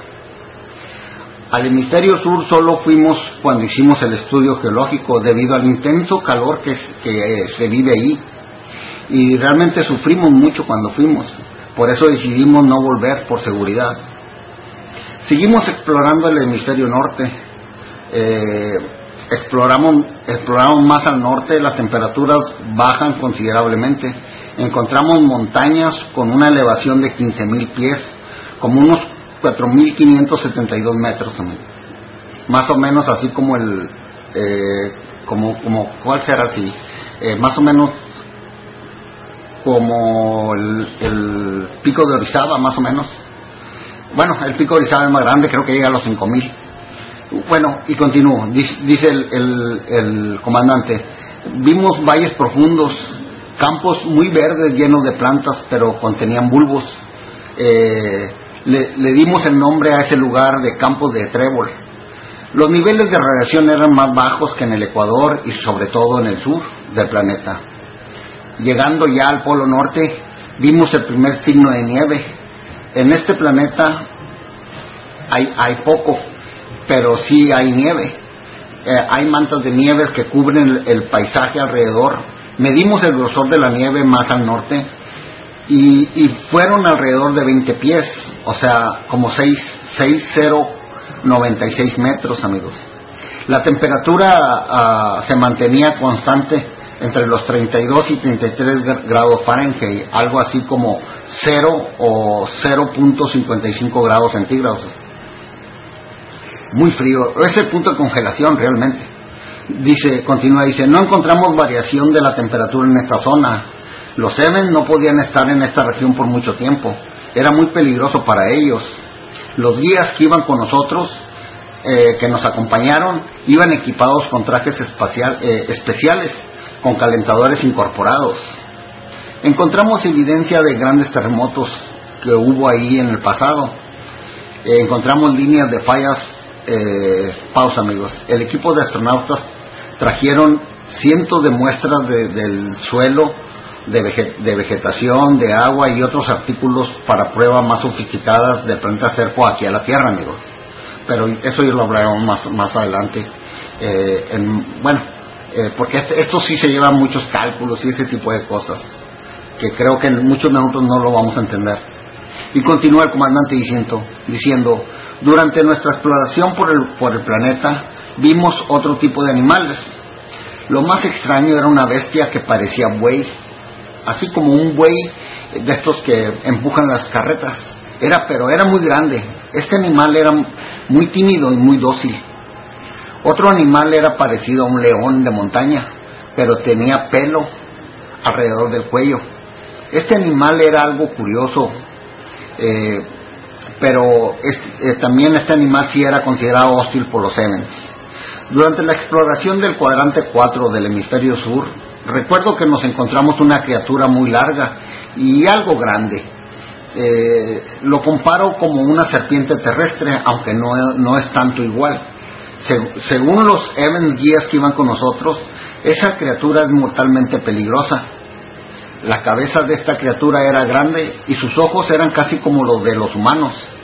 Esa fue la única vez que nosotros usamos nuestras armas, cuando tuvimos que matar a una criatura de estas. Los Evans no se molestaron por, porque matamos la criatura, pero sí se molestaron por usar nuestras armas. Traíamos con nosotros armas de calibre 45 y cuatro eh, fusiles de carabina M2. Después de matar la criatura, nuestro biólogo la disecó Los órganos internos eran extraños y para nada eran similar a, los de la serpiente terrestre. La criatura midió 15 pies de largo y un pie y medio de diámetro. Algo así, amigos, como 4 metros de, 4 metros de largo, 4 metros y medio de largo por 45 centímetros de diámetro. Dijo el comandante, teníamos curiosidad por los ojos. El examen de los ojos reveló conos similares a los ojos humanos el ojo contenía un iris y la parte posterior contenía un nervio grande, similar al nervio óptico que, alimentaba el cuerpo de la criatura. El, cerebro era grande, mucho más grande que cualquier serpiente terrestre. Varios compañeros del equipo se sintieron tentados a comer la carne de esa criatura, pero los guías Evans les pidieron amablemente que no lo hicieran. En los lugares con agua del planeta no encontramos peces, pero cerca del Ecuador sí tenían unas criaturas parecidas a las anguilas, eh, unas pequeñas y otras más grandes, como de tres metros de largo.